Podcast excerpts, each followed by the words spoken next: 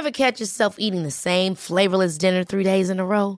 Dreaming of something better? Well, HelloFresh is your guilt-free dream come true, baby. It's me, Kiki Palmer.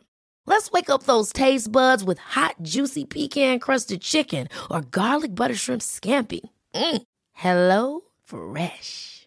Stop dreaming of all the delicious possibilities and dig in at HelloFresh.com. Let's get this dinner party started.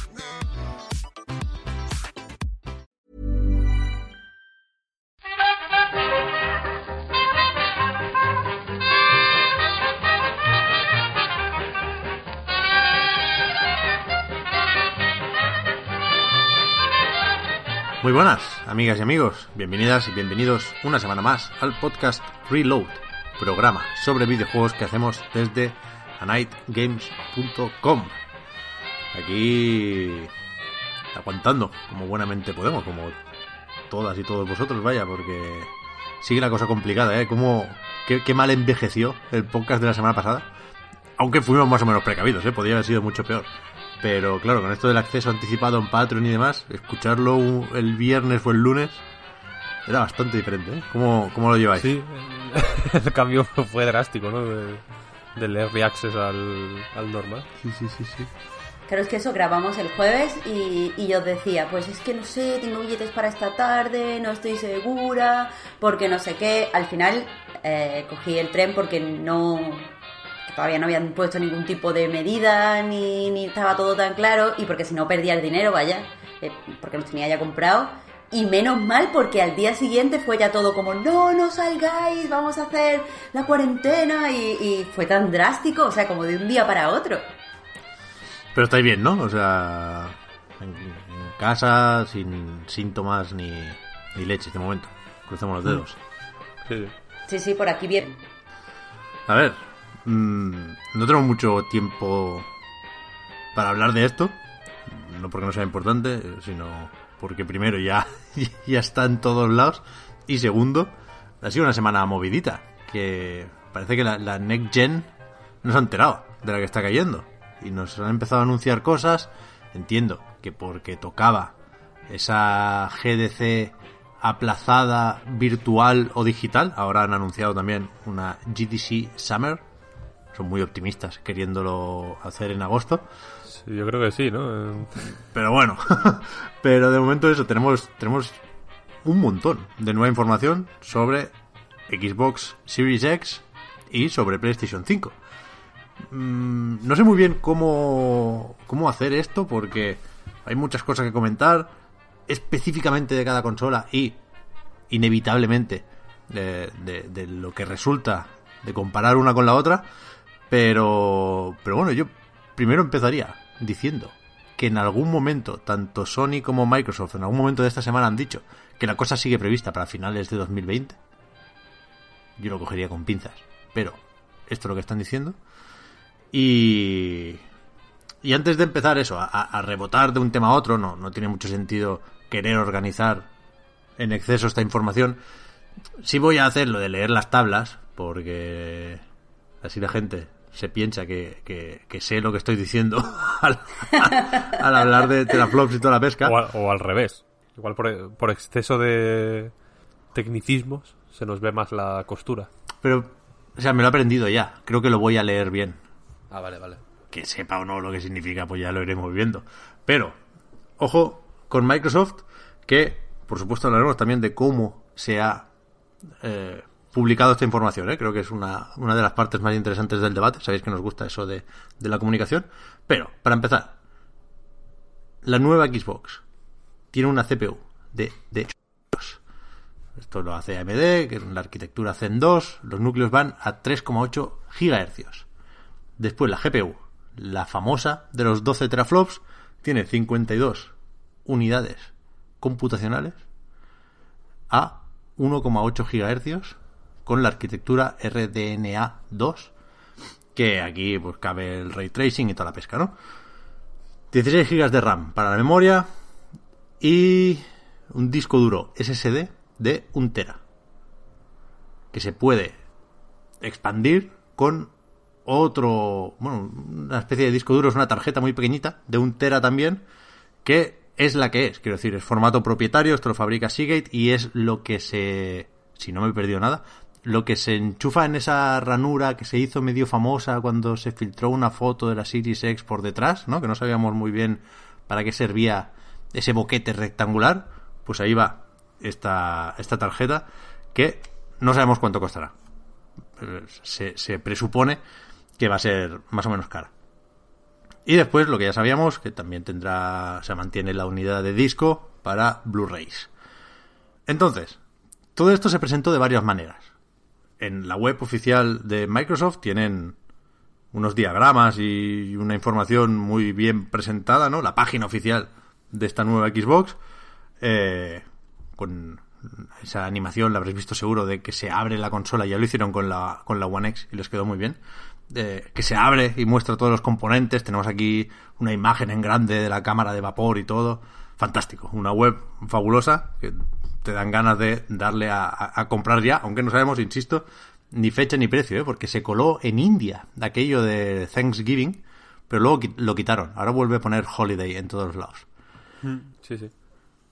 Entonces, en esta página oficial había varios artículos comentando pues eh, novedades de la consola, algunas demos técnicas, que si el Minecraft con ray tracing, que si el Gears 5 mejorado, eh, que si cosillas sobre el mando y y después pues les dejaron probar la, la, consola o se la enseñaron o se le hicieron montar incluso para que vieran lo, bien que está todo metidito dentro de la caja a Digital Foundry y a Austin Evans, ¿se llama? Creo que sí, lo estaba viendo ahora. Eh, con lo cual, pues, pues, bueno, moderadamente abierta esta aproximación a, Xbox Series X. Estoy hablando mucho, ¿eh? Cortadme cuando queráis. Es que quiero... Quiero no... O sea, poder después hablar de todo sin tener que volver hacia atrás, ¿sabes? PlayStation 5. Ah, aparte de esto, importante.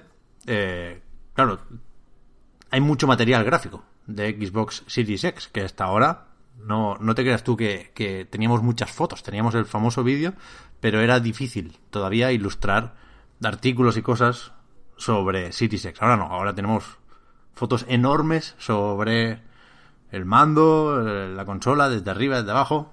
Esto me viene muy bien.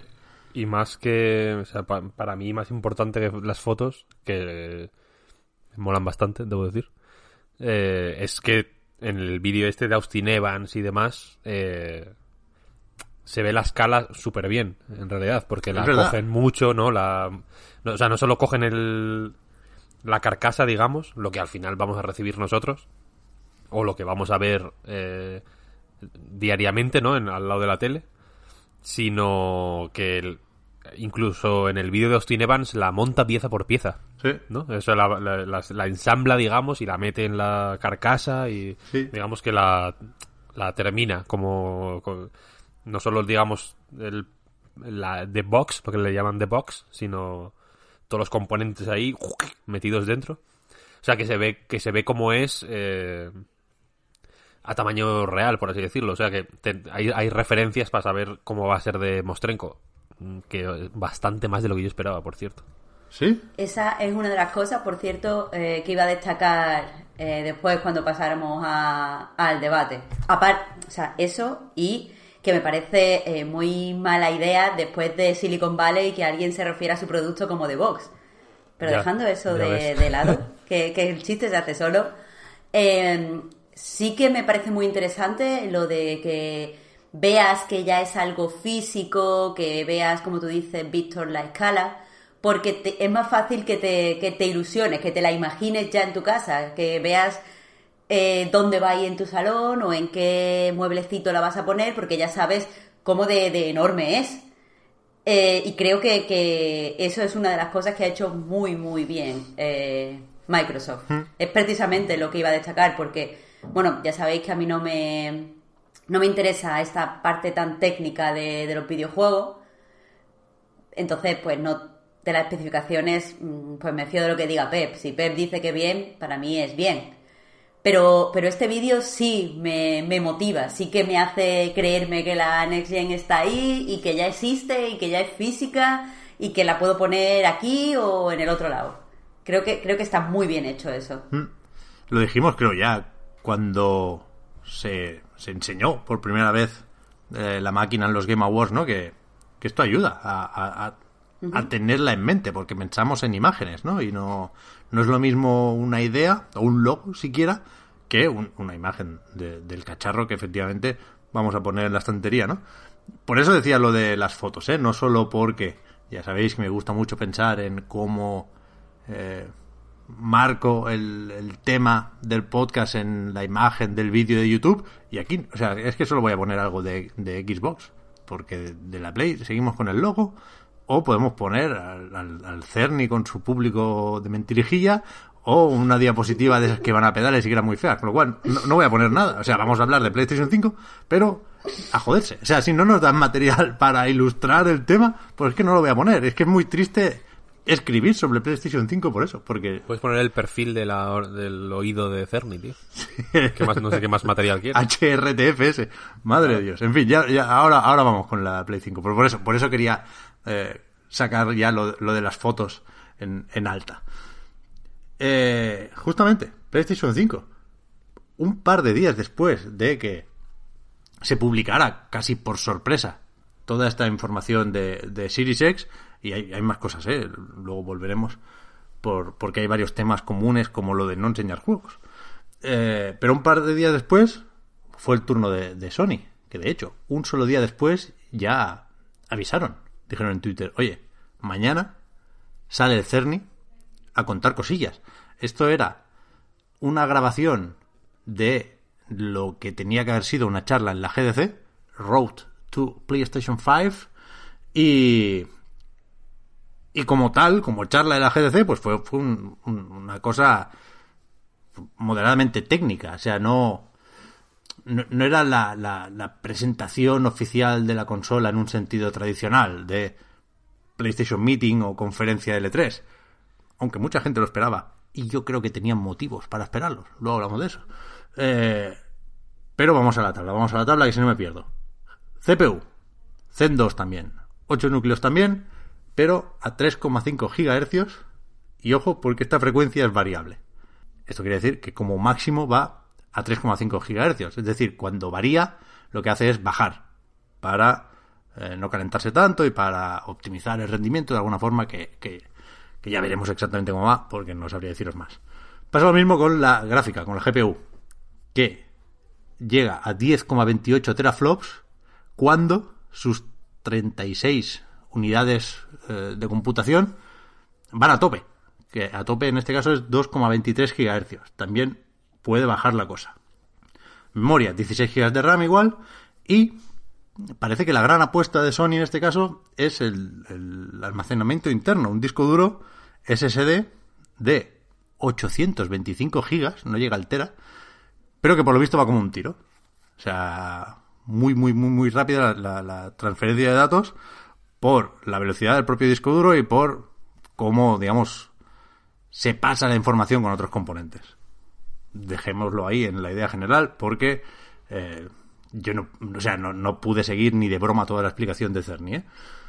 Entonces, eh, lo que se ha venido diciendo estos días, y creo que viendo las tablas no se puede decir mucho más, es que Xbox es más potente, o sea, gana en, en- en la CPU y en la GPU, pero el disco duro de PlayStation es más rápido.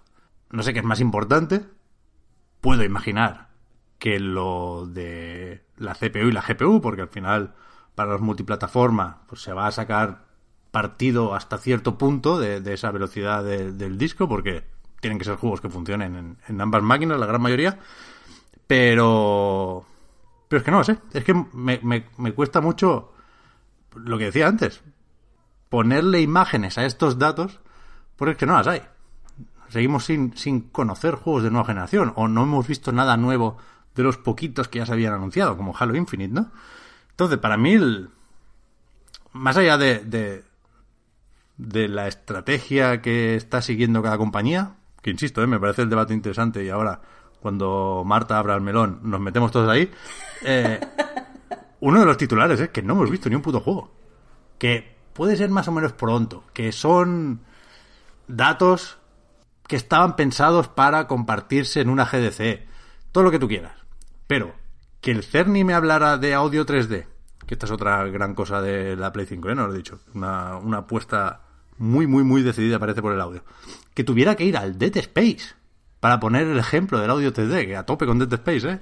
A tope con la broma de LOL School. Old school, I Pero, know. pero, pero que, ¿qué es eso? Que no hemos visto nada nuevo. Que, Microsoft nos estaba enseñando el, Minecraft con Ray Tracing. Que seguro que es la hostia, pero es que tampoco iba especialmente ligero, no te creas, ¿eh? Y después el Gears, que sí, que, un pepino, 4K 60 frames, más de 60. En, dos semanas de trabajo de optimización lo han puesto a 100 ya, con los gráficos de PC en ultra. Pero... Joder, que está bien, en este caso, ilustrar una apuesta por la retrocompatibilidad, que parece que va a ser una batalla importante mm, de cara a esta nueva generación, y que parece que está mucho mejor posicionada Microsoft ahí también. Pero enséñame un juego nuevo, hijo mío. Es que no, es que no puedo ilusionarme con esto. Xbox, Quick Resume, lo de saltar de un juego a otro manteniendo, digamos, el estado, el punto en el que habías dejado la partida en varios juegos. Lo enseñaban con el primer Ori, ni el Will of the Wisp, el, el Blind Forest, con el Forza 7, con el Hellblade, con The Cave. Ni, o sea, ni Ron Gilbert se acordaba ya del The Cave. que para querer saltar entre un juego y otro, pues tiene que haber por lo menos tres, ¿no?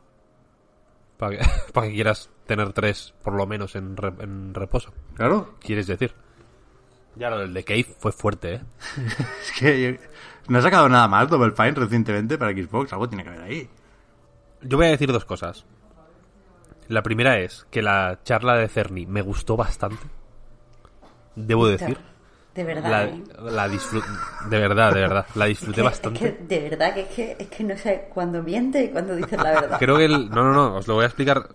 Quiero decir, para ser una charla de perfil 100% técnico, creo que estaba bastante bien explicada. Creo que los ejemplos que dio de todo, que de no... de no haber estado diseñada la charla, digamos, para... eh, para que la viera quizá un público eh, un poco más amplio que el que puede ver una presentación a puerta cerrada en la GDC. O sea, que quiero decir que esta charla de la GDC, aunque se hubiera celebrado en la GDC normal, digamos, creo que estaba escrita pensando en la gente que la iba a ver eh, pues en YouTube o en, la, o el GDC Vault este o, lo que sea, ¿no?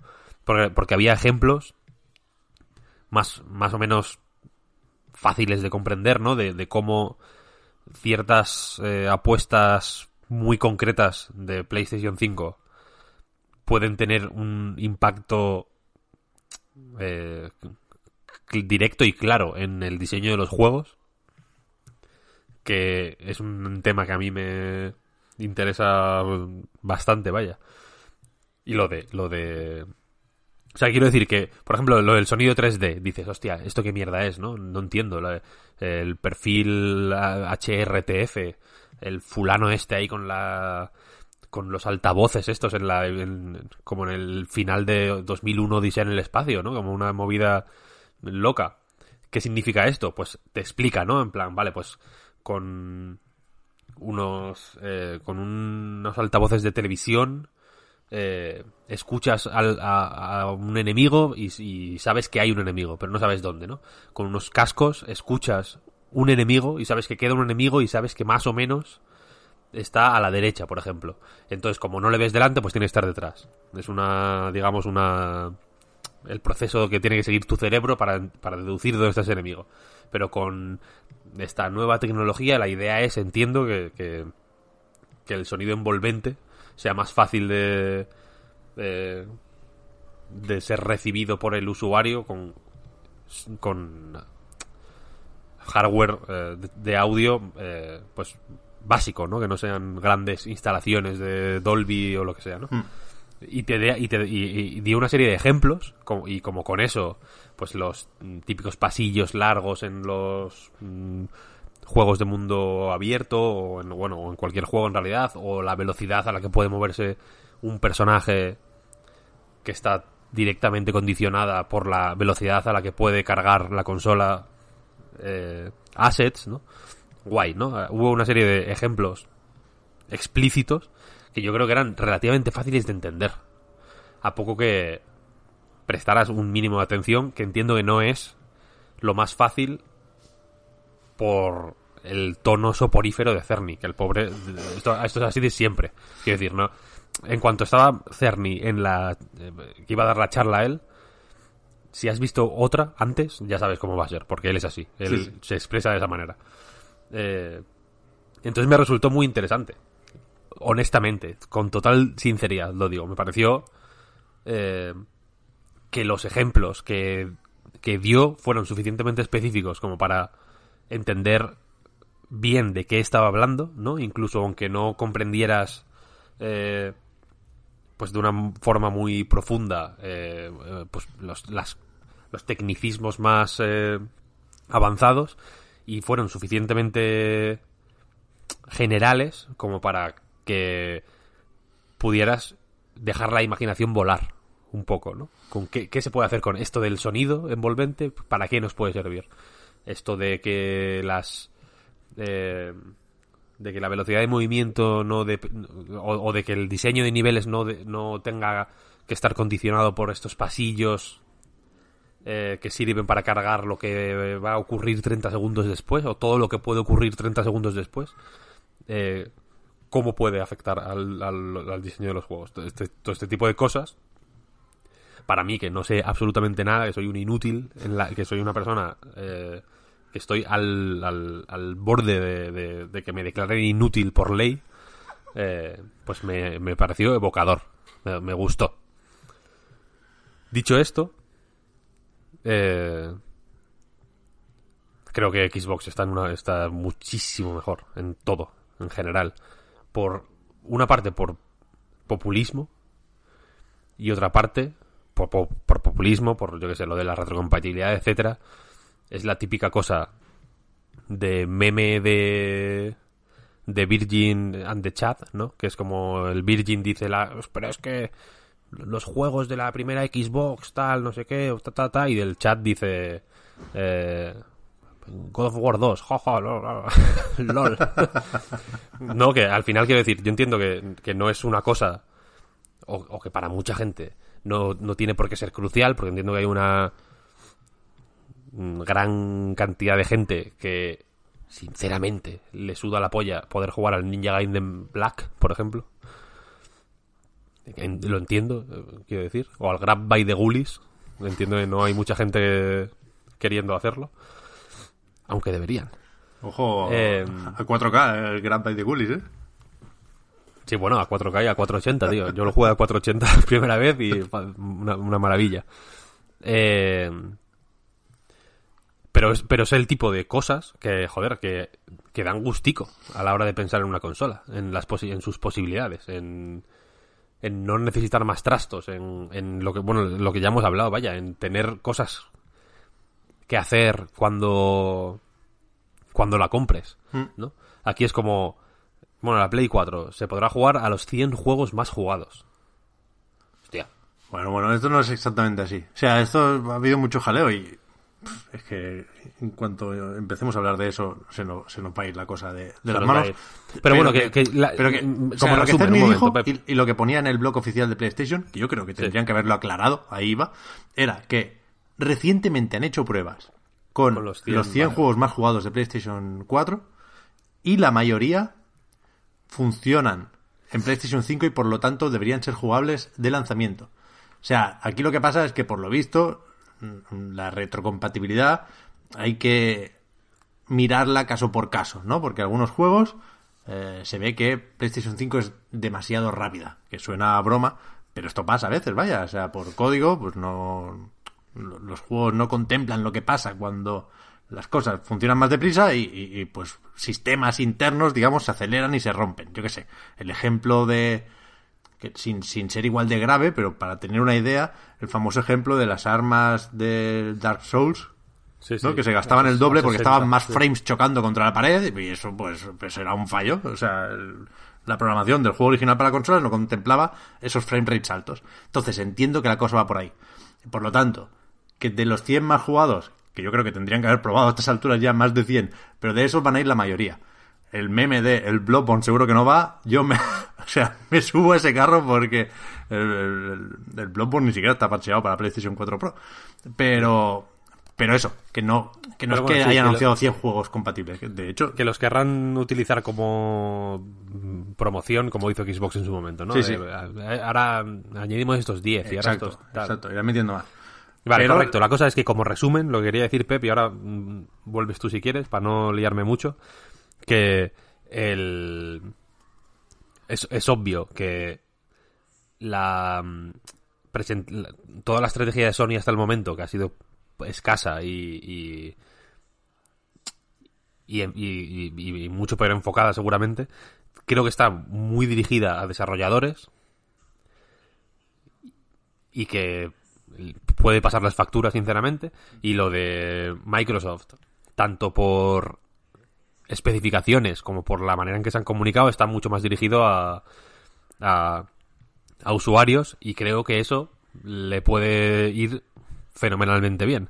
Sobre todo porque las todas las la diferencia de potencia entre una consola y otra que Sony parece querer eh, pues solventarla con estre- con cosas con maneras más o menos específicas y avanzadas de, solventar eh, la estrechez por así decirlo eh, optimizando no es lo que me dio lo que yo saqué de la de la presentación vaya es que la eh, aunque haya menos disco duro por la manera en que se puede gestionar pues la transferencia de datos y tal eh, el, res- el resultado final eh, del, del- tamaño del juego puede ser menor que de lo que es ahora en la Play 4, por ejemplo, ¿no? Cuando se van parcheando cosas, etcétera, o, o simplemente por cómo es la estructura del de datos del, del disco, ¿no? Porque tiene que hay mucho dato repetido eh,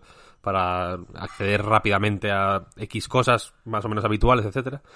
Eh, entonces todo este, este tipo de movidas avanzadas y, de, y de trucos que pueden ser ingeniosos, ¿no? O eh, sobre el papel, pues yo no sé hasta qué punto la gran mayoría de desarrolladores lo van a lo van a mm, ya no saber aprovechar, sino querer aprovecharlo, ¿no? Gastar los recursos a nivel de tiempo y de gente y de esfuerzo para adaptarse a ese pues a ese a esa realidad tan específica por, por mucho mejor que sea y igual puede ser otro caso PlayStation 3, ¿sabes? Ya, que en PlayStation 3 eh, había juegos muy pepino, los que los exclusivos generalmente, vaya, pero la mayoría eran un puto mojón, reco- recordémoslo, quiero decir, eh, con- con- tal cual, o sea, quiero decir, la, si ahora mismo la, digamos, la mm, narrativa es que en One los juegos van peor por lo general que en, que en Play 4, que es, que es la verdad, vaya, eh, en la generación anterior fue exactamente al revés sí, sí. y por y fue por por cosas súper específicas de la de la Play 3 vaya Sí, por el cel de las narices, sí, en principio... Claro que, y, y que Uncharted 2, lo que quiero decir es que Uncharted 2 era la hostia. Y era mejor que igual cualquier juego de la 360, ¿no? O The Last of Us, o Metal Gear Solid 4. Pero Bayonetta, por ejemplo, no es un juego particularmente eh, exigente, pues era una mierda, por ejemplo. sí. Y- y muchos otros juegos, yo que sé, del puto Dark Void, yo lo jugué en Play 3 y era lamentable. Sí, sí, Siempre, siempre hablamos de Dark Void en este podcast, ¿eh? es increíble. hombre. Cualquier momento retoma a Brad Pitt el proyecto de la película. Ojalá. A ver, en principio aquí se insiste en lo de que es más fácil programar para PlayStation 5. ¿eh? O sea, el Cerny sigue más o menos obsesionado con el tiempo que se tarda en, en, en- en tener algo más o menos funcional en cada hardware, ¿no? Y es algo que han, que han ido reduciendo con cada nueva consola. Pero bueno, Marta, ¿a ti qué te pareció eh, lo, lo- lo formal, digamos, de, de esa charla? Que Eh, no- que- Antes de eso, Pep, y Sí. si me dejáis volver un poquito a lo último que decías de los juegos, de que mencionabas que el titular para ti era que, que no se han visto juegos o que no hay juegos nuevos. sí que me gustaría decir que de cierta forma lo entiendo. Porque eh, para muchas personas, entre las que me incluyo, por supuesto, y además la primera, eh, si enseña un juego, la conversación va a ser los juegos. Y eh, has visto esto, la nieve está mal, o si hay downgrade, o qué de puta madre se ve, o cuántas imágenes tenemos que mostrar. Yo lo entiendo, porque distrae y tú quieres que se hable de la consola. Entonces, entiendo que en las primeras mm, muestras de, la nueva generación no empiecen mostrando juegos o mostrando cosas que no se han visto o cosas que les queda cierto tiempo por llegar, porque entonces la gente no, está hablando de lo que tú quieres que hable. Ahora, respecto a la, a la conferencia y tal de, de la PS5, pues a ver, eh, personalmente yo aquí veo otro error o sea, otro error en la comunicación de PlayStation 5 que de nuevo no sé por dónde va, a lo mejor estoy interpretando todo mal, no lo sé, pero a ver, eh, está claro que era una, charla para la GDC y que evidentemente tiene que ser técnica. Comparto eh, en cierta medida lo que ha dicho Víctor de que ponían buenos ejemplos y que quería que, se, que fuera fácil y que la gente lo entendiera pero yo como resultado lo que veo es que es la primera vez que hablas abiertamente de, la consola y la mayoría del feedback que has tenido de la gente es esto es aburrido, qué coñazo, eh, no me gusta, he aguantado dos minutos y si yo fuera la persona que ha puesto esta estrategia en marcha, yo sentiría que esto ha sido un fracaso. Porque, porque sí, evidentemente, eh, claro, es que tú, tú, yo, yo entiendo para quién iba dirigido esto. De verdad que no quiero decir, Buah, lo han hecho fatal, esto no es así. Sí, entiendo que iba dirigido a, gente pues, pues con mm, muchos conocimientos técnicos y que quieren ahí y que quieren ir para saber cómo va a ser su trabajo a partir de ahora con la nueva máquina. Lo comprendo, pero si eres consciente de que va a ser la primera vez que hables de, la consola y, eres consciente de que aparte de ese público al que evidentemente has dejado muy contento, no lo dudo, vas a tener un público enorme en el que están prácticamente todos eh, eh, los clientes que vas a tener de salida. No todos los clientes en general, porque mucha gente se compra la Play y de nuevo no, no está pendiente de las comunicaciones, ni se la compra por nada en concreto, ni la compara con Xbox, ni nada. Pero sí cierta parte de tu audiencia. Entonces, si la tienes ahí y no eres capaz de darle mm, una imagen o un hueso o un pequeño show, has fallado. Yo, yo si, si ya te digo, si yo fuera la empresa que lleva la comunicación, yo esto no lo evaluaría como correcto, porque yo veía muchísima gente aburrida, yo me aburrí, de hecho, eh, y, a pesar de lo que decía Víctor, los ejemplos y tal, yo no tengo ahora, eh, no ilusión, pero fantasía de, de PS5. Igual que, eh, pues, pues, mm, la, la serie, Series X, sí que me la imagino en mi salón yo ahora no sé qué es PS5. O sea, no, no sé si se puede tocar, no sé si se puede poner, no sé qué... No sé, me, lo que decías, Pep, pensamos en imágenes y como no tengo imágenes, para mí ahora mismo no es nada. Y si tu competidor ya es algo en tu audiencia, pero tú no eres nada, eso es chunguísimo. Sí, sí. Y, y de verdad no, no, no entiendo que nadie dentro del, marketing pueda evaluar esto como otra cosa que no sea un fracaso. Sin que yo diga que la consola sea un fracaso o sea mala. No sé cómo es la consola. Hablo de la estrategia. Que me parece pésima. Yo creo que aquí hay dos cosas a tener en cuenta que pueden suavizar todo esto. Primero, que no seamos el precio, ni de una consola ni de la otra. Y, claro, esto es determinante a la hora de, de establecer el contexto, ¿no? Pero es cierto que que puede no salirle bien eso también a Sony. Puede que sí, ¿eh? Pero yo, por ejemplo, veo el disco duro de 825 gigas y pienso, coño, aquí estás. Lo dijo el Cerny, ¿eh? De hecho, que hay que cuidar los costes, no sé qué. Si no has llegado al Tera, aunque sea para poder ponerlo en la caja y que quede más bonito, ¿no? Un TV en vez de 825 GB. Es cutre poner eso en la caja. Si, si estás recortando hasta ese punto, digamos, es que te, preocupa mucho el precio, ¿no? Que lo vas a, a, querer controlar un montón y ajustar al máximo. En cambio, me puedo creer fácilmente que Microsoft, como está haciendo con el Game Pass, haga una estrategia muy agresiva en cuanto a precios y, venda esto por debajo del coste. Y hay falta ver si hay una Series S. Esta semana volví a ver rumores de la Lockhart. Ni, ni siquiera hace falta esperar a eso, ¿no? O sea, viendo estas especificaciones, es fácil imaginar que PlayStation 5 es una consola más barata de fabricar, pero no, no tengo muy claro que esa diferencia de precio la vayamos a notar nosotros cuando vayamos a la tienda. En cualquier caso, aquí sí que es una película para más adelante. Y esa es precisamente la, segunda cuestión, que queda mucho tiempo para que para que salgan a la venta estas consolas. Mínimo unos meses. Eh, por desgracia, yo creo que se puede alargar bastante más. Entonces, habrá ocasiones para remontar, digamos. Pero ahora, yo creo que, hay que decir que es preocupante, preocupante que nadie en PlayStation supiera ver que esto era un error. ¿Sabes? Es lo que decía Marta. O sea, es tan evidente que, que, que alguien, no sé, de marketing, de comunicación, no hace falta que fuera Jim Ryan, dijera, oye, espérate, no, no lo publiques en Twitter. No, que no. No tengo nada en contra del, de- del. Creo que lo que decía Víctor, ¿verdad? ¿eh? Fue para lo que podía haber sido, para lo que suelen ser este tipo de charlas tan técnicas, una buena presentación. O sea, por Cerny es ejemplo. muy bueno, ¿eh? Sí, sí, sí, a tope con Cerny. Yo soy bastante cernista.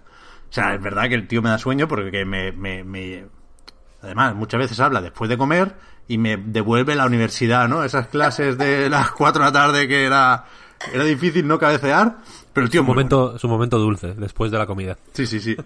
Pero, pero eso, yo, me, me pareció una buena charla. Para la GDC. La GDC es una cosa que pasa en San Francisco y que van los desarrolladores y que, eh, en principio, lo que pasa en la GDC se queda en la GDC. No es exactamente así, porque tú puedes pagar mil pavos para tener acceso a esas conferencias o esperar a que las publiquen en YouTube.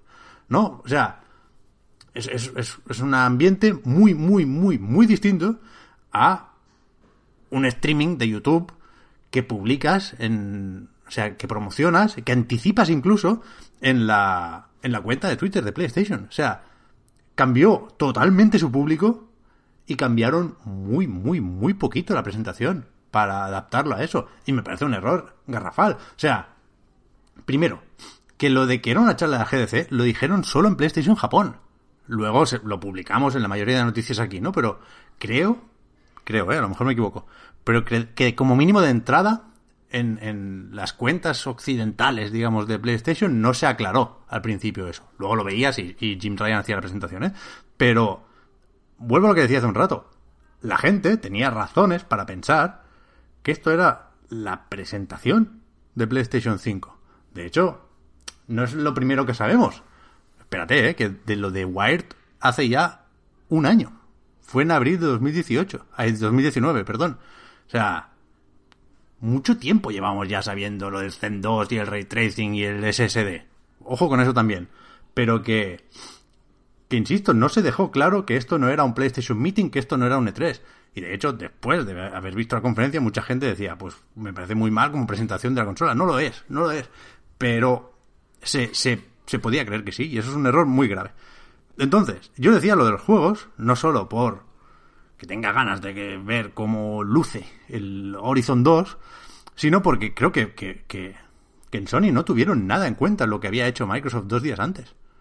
De nuevo, nadie te obliga a sacar esta charla.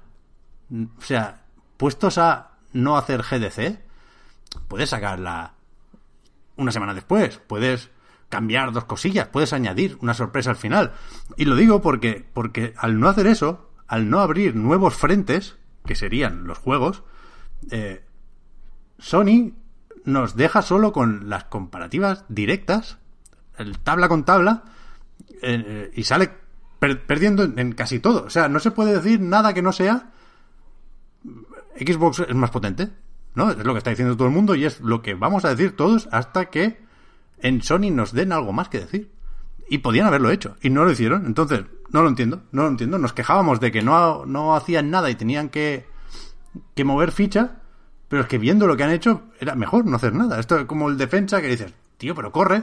Entonces, cuando se motiva, se pone a correr, va y se marca en propia. O sea, esto fue un gol en propia de Sony. Porque, o sea, Pero, por está- ejemplo- o sea, sabiendo más sobre PlayStation 5, está en una posición peor en relación a Xbox de lo que estaba hace una semana. Y sobre todo eh, eh, el hecho de no tener en cuenta que la gente, eh, o sea, yo, yo creo que deberían haber adelantado en, en Twitter, como tú bien has dicho, Pep, eh, lo que era. De hecho, yo personalmente les hubiera dicho que especificaran que no se iba a ver la consola, porque Claro, tú no necesitas crearle, claro, tú no necesitas crearle hype a la gente que va a ver una, una charla técnica. No pasa nada por, por ser transparente y decir esto, no se va a ver juegos, no se va a ver la consola, esto es otra cosa. Y ya está, quien le interese pues que la vea, que seguro que hay mucha gente. Pero no, no, como tú dices, Pep, no te metes el, el gol en otra puerta. Pero una cosa que yo no entiendo tampoco es que tú sabes que, que no estás eh, contando nada de la consola, por lo que sea, no y, no nos pongamos catastrofistas. Te estoy mm, segura de que quizás tengan una enorme sorpresa que darnos y se va a hacer y se va a hacer de una forma muy espectacular. Vale, pero no les cuesta nada montar un pequeño vídeo eh, de 30 segundos para antes de la charla que sea somos PlayStation, ¿sabes? Aunque sea para que la gente se sienta como eh, ilusionada, que no tienes que enseñar nada, que puede ser totalmente manipulador y emocional, pero yo creo que eso cambia la perspectiva a la que te enfrentas a la charla. Es que creo que podían haber hecho un montón de cosas diferentes, además de avisar en Twitter, y no se ha hecho. No, no entiendo, o sea, la publicidad y, y- y la comunicación, sobre todo antes de, de sacar o cuando queda mucho tiempo para que salga el producto en sí, lo que tiene que hacer es que te sientas cercano a la marca e ilusionado por la marca. Porque ahora mismo no están vendiendo ninguno de los dos, eh, ni, ni, ni- no hay ningún cacharro a la venta ahora, es lo que quiero decir. Porque es cierto lo que decías, Pet, de las cajas, de que queda cutre pues poner esto y no poner lo otro. Es cierto, pero ahora es que eso no es lo que se está vendiendo. Ahora se está vendiendo la marca y la ilusión de que viene la Next Gen. Yo creo ¿En que qué sentido me está vendiendo la ilusión eh, Sony? yo creo que ni siquiera se está vendiendo eso, ¿eh? O sea, que eso lo venden en Twitter y por eso es un error. Esta charla es como casi todas las que eh, enseñan consolas en una GDC es para decirle a los indies que todavía no tienen el dev kit, oye, ponte a trabajar, eh, prepara tus juegos, tus proyectos que tengas en marcha, que vayas a, a publicar en los próximos años, pues ten en mente que el PlayStation 5 será así, con lo cual mírate si lo puedes empezar a hacer el port, si tienes en cuenta lo del disco duro y tal. O sea, es algo para, para, para decirle a la gente cómo tiene que trabajar en tu plataforma y es algo necesario, es algo imprescindible, ¿eh? pero, es, pero es algo que no... que si se lo das al gran público no, va- no vas a saber qué hacer con, él- con esto y es normal. Entonces, que la, la, la puerta de entrada de alguna forma a PlayStation 5 sea esta, insisto, para, para el gran público, que no era su intención, pero, pero fue lo que pasó, y es lo que pasa cuando lo publicas en Twitter, y es lo que pasa cuando hay hambre de información, y esto se publica como noticia, porque lo es en todos los lados, pues no tener eso en cuenta es que es, es que es... Otra vez, es que me, me sabe mal hablar siempre de lo mismo, pero, pero es que creo que refuerza esa idea, que no, que- no son conscientes de lo que están haciendo. O sea, no hay nadie al volante. precisamente por, por, el, por la falta de información, Pep, te estoy diciendo, si tú sabes que vas a salir y vas a hacer una charla técnica y que esto no es eh, para un público mayoritario, tronco, montate un vídeo, eh, piensa que cuál es la fortaleza de nuestra marca, los exclusivos, por ejemplo. Mm, puede ser mil cosas, es lo que se me ocurrió ahora a mí. Vamos a hacer un vídeo simplemente recordándoles que sí, estas son nuestras especificaciones técnicas, pueden ser ligeramente inferiores a las que presentó Microsoft, pero oye, recuerda que nosotros te ilusionamos con nuestros eh, exclusivos, que te enamoraste de nuestros exclusivos y todo eso mm, formará parte de nuestra nueva generación. Pero es que no se ha dicho nada de eso. No se está haciendo eh, marca en estos meses, que es cuando hay que hacer marca.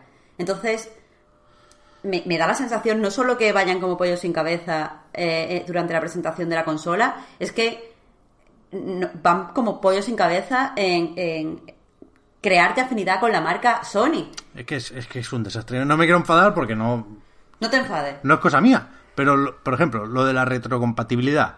Y, y a eso me refiero con lo de no tener en cuenta lo que está pasando a tu alrededor, ¿no? O sea, ¿qué, sabemos de, de Xbox? Que va a ser retrocompatible con todas las generaciones de Xbox y que encima eh, van a mejorar esos juegos. Ya los mejoraban muchos en, en One X y ahora, pues, con el ejemplo del Gears, con lo que sabemos del Smart Delivery, que el parche del Cyberpunk gratuito porque compras los juegos una vez. sabiendo esto, sabiendo Sony que esa información ya estaba ahí para la competencia desde hace semanas, que salga a hacer y diga, no, hemos probado 100 y casi todos van, ¿eh? No te creas. Oh, ojo mío, lo que decíamos, no sé si el Last of Us tendrá mejoras, no sé si... ¿No? No sé si el parche del Cyberpunk, mm, en el caso de Sony, se va a tener que pagar. No, es que no, no se han puesto al día, en absoluto. Lo que han hecho es seguir saliendo, perdiendo en, todos los frentes. Es que en todos. Sí, es chungo. eh, pero incluso, o sea, yo creo que incluso sin la caja, por ejemplo, en el caso de Xbox, simplemente con eso, con, con eso, con la, con el concepto de la, con- de la Xbox total, ¿no? Que, Mm. que reúne todas las generaciones en una sola caja. Magnífico. Eh, el Smart Delivery. eh, la, las, eh, la, la posibilidad de tener abiertos en paralelo varios juegos, tal, una serie de funciones. eh, Enfocada al Chulas. jugador, no enfocada Mira. al desarrollador. sí, y, y, y- y útiles, y guays. Y que dices, vale, mola. Por ejemplo, pienso en Stadia.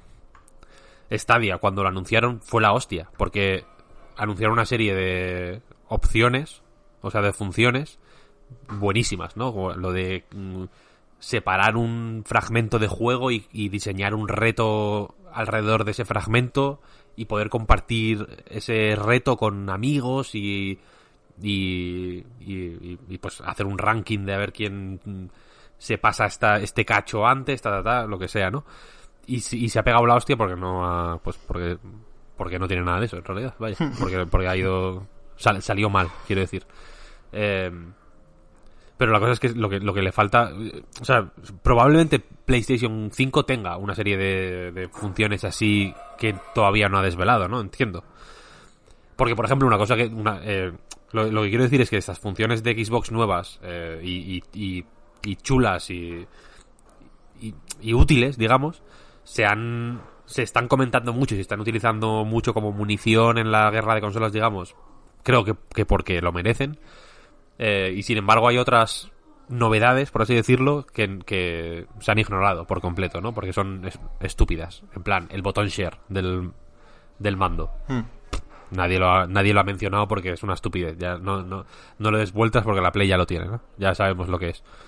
Eh, y, y quizá a Sony le falta eso. Que, o sea, igual Sony te- tiene la esperanza de que eh, cuando se enseñe la consola y se enseñen las X funciones eh, clave, ¿no? Que tienen para competir en ese, en ese sentido, pues igual todo este cabreo y estos de- debates acalorados sobre cómo ha sido esta presentación, etcétera, etcétera, pues simplemente se derrumben y, y- o, o se olviden y, y, y a otra cosa mariposa, Es ¿no? que queda mucho, ¿eh? Es que queda mucho.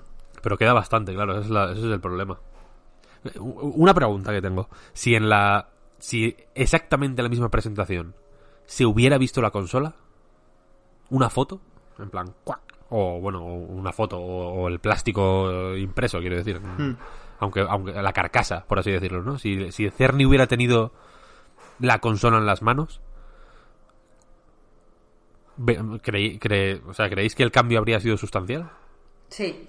Exactamente con la misma Yo charla, ¿eh? O sea, O sea, sin, sustancial sin no. nada más. Sería un, un poquito mejor, pero no sustancial. Seguiría siendo una charla de la GDC fuera de lugar.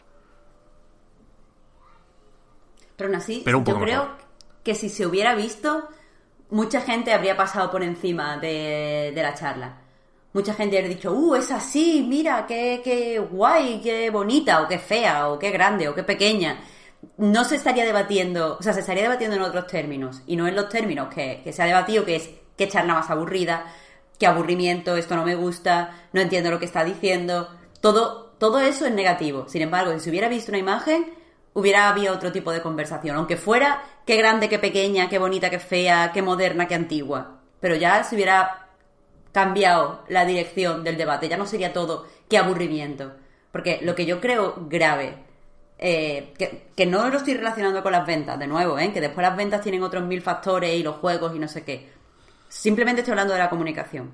Pero a mí lo que me parece grave es que eh, después de mucho tiempo, cuando hablas de tu consola, que vale, no es la presentación, pero lo que se supone que podría ser la presentación o debería haber sido la presentación o por lo menos eh, una nueva conexión con tu público después de tanto tiempo, todo el mundo lo, lo evalúe como aburrimiento y como coñazo y lo he quitado los dos minutos. Que, eh, yo creo que ahí está la gravedad en realidad. Sí, a ver, insisto en lo de que todo el mundo tampoco, pero porque, joder, Bueno, fa- Víctor, faltaría, que faltaría más, ¿no? Y, y- y que hay gente que, o sea, entre todos los que vimos eso están los que se supone que tenían que verlo, ¿no? Esos desarrolladores que, por cierto, parecen bastante contentos con, con lo que se promete y lo que se espera, con lo que han probado algunos incluso, por lo visto ese SSD especialmente rápido les viene de perlas. Aquí nosotros tenemos que hacer o no, decidir si hacemos ese acto de fe. Eh, a mí me cuesta mucho si, si me lo explicas con el Jack 2, ¿no? Cerny se fue otra vez ahí hasta la Play 2 para, para explicar cómo cambiará la forma de diseñar niveles y construir mundos. Pero. Pero eso, que, que, que es que incluso a nosotros nos cuesta ceñirnos a los aspectos técnicos, que insisto, ¿eh? es de lo que tocaba hablar ahora y prácticamente no, no lo hemos hecho. Pero creo que es, que es normal y que es la situación en la que está muchísima gente. Aún así, haciendo ese esfuerzo para hablar de lo técnico, en general, los, los que sí saben más parecen contentos, ¿no? Con el salto generacional. O sea, lo de que sea la, la arquitectura más moderna de AMD, por ejemplo, lo de que el ray tracing sea por hardware y no sean truquitos raros. Yo sigo más o menos ilusionado con esta nueva generación, por, por, por, por las dos partes, te diría, ¿eh? más por Microsoft que por Sony, pero, pero con las dos creo que, que van a ser máquinas menos cojas que la generación actual de inicio. Ojalá, ojalá. A mí sí me faltan ver juegos. Es que me faltan ver ideas. El... En el foro de Night ayer ponía alguien, no recuerdo quién. Lo siento mm, por olvidarme del nick, pero no recuerdo quién lo ponía.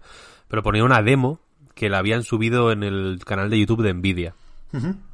Para típica... O sea, creo que el, el juego no, creo que existía o no sé si era una demo, pero bueno, tenía un título y todo el juego. No sé si era una demo hecha específicamente para promocionar las RTX o era eh, un juego que ya existe y que lo han apadrinado, digamos, para, es- para, pues, para explicar para qué vale el ray tracing, ¿no? Pero que el juego era, o sea, utilizaba la iluminación como parte de las mecánicas, quiero decir. O sea, había que quedar, había que estar en, en eh, había como que estar, eh, permanecer en la luz, había un monstruo que te seguía y había un espejo que reflejaba eh, al monstruo de manera pixel perfect, por así Ah, decirlo. verdad, lo O vi, sea, lo vi. O sea, en respuesta a lo que dijiste de un, en un podcast, Víctor, de que no te imaginabas cómo el ray tracing podía mejorar los juegos, ¿no? Eh, claro, y, y alguien, eh, pues estaban en los foros de Night, estaba la gente debatiendo en plan que si control es mejor o solo distinto o solo se ve de manera diferente con y sin ray tracing, bla, bla, bla, que lo del Minecraft no tiene sentido, que si no sé qué, que no sé, que no sé cuál, ¿no? Y alguien ponía este vídeo de este juego. Que se supone que el reflejo del espejo es. eh, no es un truco así como de. eh, pues en fin, que no es un truco, sino que es realmente un reflejo de una, de una cosa que hay detrás, se supone, pero que, pero que tú no ves, en realidad. Eh, y entonces era como. Era, el juego era bastante cutre, la verdad, porque era como una cosa más o menos indie, no parecía una superproducción de ninguna manera, vaya, aunque los efectos eh, visuales pues eran muy pintones. Eh, pero la idea, pues me pareció que tenía potencial, vaya, y que, y que podía. Igual es la típi- el típico juego, que es primer intento de hacer esto y que sale mal, ¿no? Y que es una puta mierda de juego, pero igual eh, al que viene después ya este juego le- le da la chispa, ¿no? Para idear una variante un poco mejor, ¿no? Y así poco a poco la- las cosas se hacen así en este mundo, ¿no? Se van haciendo mierdas y al final yo entiendo que la primera rueda que se inventó pues no era la de un Ferrari o la de un coche de Fórmula 1, ¿no? Que era una cosa bastante más tosca. Entonces, este tipo de cosas es lo que me falta a mí. Y, y, y por ejemplo, eh, me parece bastante, pues, cómodo o, o, o incluso inteligente, eh, te diría, enseñar el ray tracing, eh, la iluminación por ray tracing en juegos que ya existen, porque porque porque puedes comparar, ¿no? En realidad, o sea, Mm. puedes, sabes cómo es el Minecraft y el Minecraft con ray tracing, que a mí me parece horrible, por cierto, una cosa Ya, terrorífica. No lo acabo de ver, pero bueno. pero horrendo, o sea, me parece feo, y, pero jamás, o sea, yo jamás jugaría al Minecraft así. Ya, lo digo de, de verdad y no, no por ir de no por ir de moderno, vaya, me parece feísimo. Eh, pero pero es, pero es un juego que yo creo que es, que es apropiado para enseñar ese tipo de tecnología porque se ve eh, de qué va la cosa, ¿no? Está claro. En plan, la lava eh, se refleja en los raíles de la vagoneta y se ve. Pues el brillo del oro es distinto del del diamante en, los, en las paredes, ¿no? Etcétera, etcétera. Y como sabes cómo es el Minecraft eh, normal, digamos, pues eh, es fácil ver la- el plus que pone el, el ray tracing, por así decirlo. Pero insisto que creo que es que, que tiene o sea, que, se, se, mm, o sea, por ejemplo, creo, creo que, que eso da la falsa sensación de que el ray tracing es una tecnología que vale para hacer luces, simplemente. Ya. Cuando no es así. Y cuando probablemente eh, tenga aplicaciones mucho más interesantes que, que hacer que una puta luz sea. que la lava se refleje en la, en la, en la, en la vagoneta, ¿sabes lo que quiero decir? O que, o que tal cosa eh, se vea más bonita. O, o- o- ¿Sabes? O que un rayo salga por un lado en vez de por otro, porque todo eso se puede hacer ya, sin ray tracing. ¿no? O sea, el ray tracing, eh, pues, eh, eh, se- digamos que se llega al mismo resultado por otro camino, que se supone que es menos costoso, ¿no? O más orgánico, o como quieras llamarlo, pero los resulta ese resultado se puede conseguir sin ray tracing. Y, y- y- y tiene, ya digo, mil aplicaciones más que...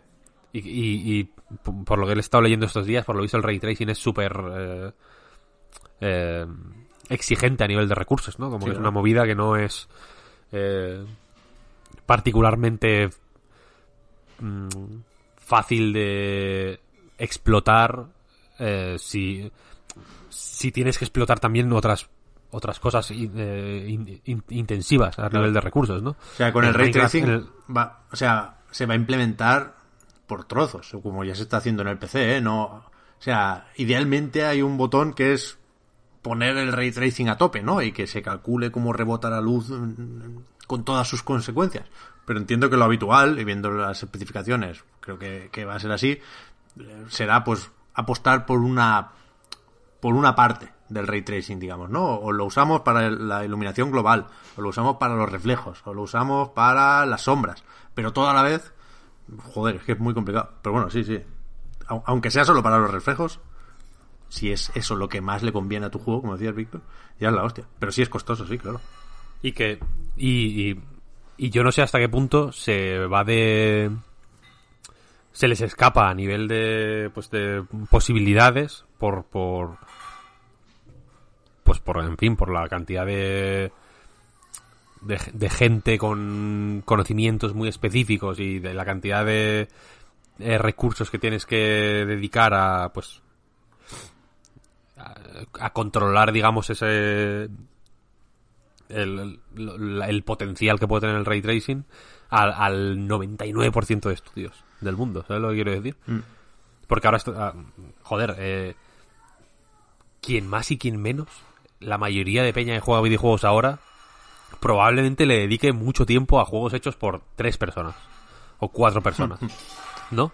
¿Cuánto tiempo hemos hecho nosotros al Nuclear Throne, que es un juego hecho por cuatro personas? Ya ves, todo. y la mayoría de la gente, quiero decir. O sea, que, hay, que, es, que es cierto que los eh, juegos flagship, por así decirlo, y los que probablemente aprovechen...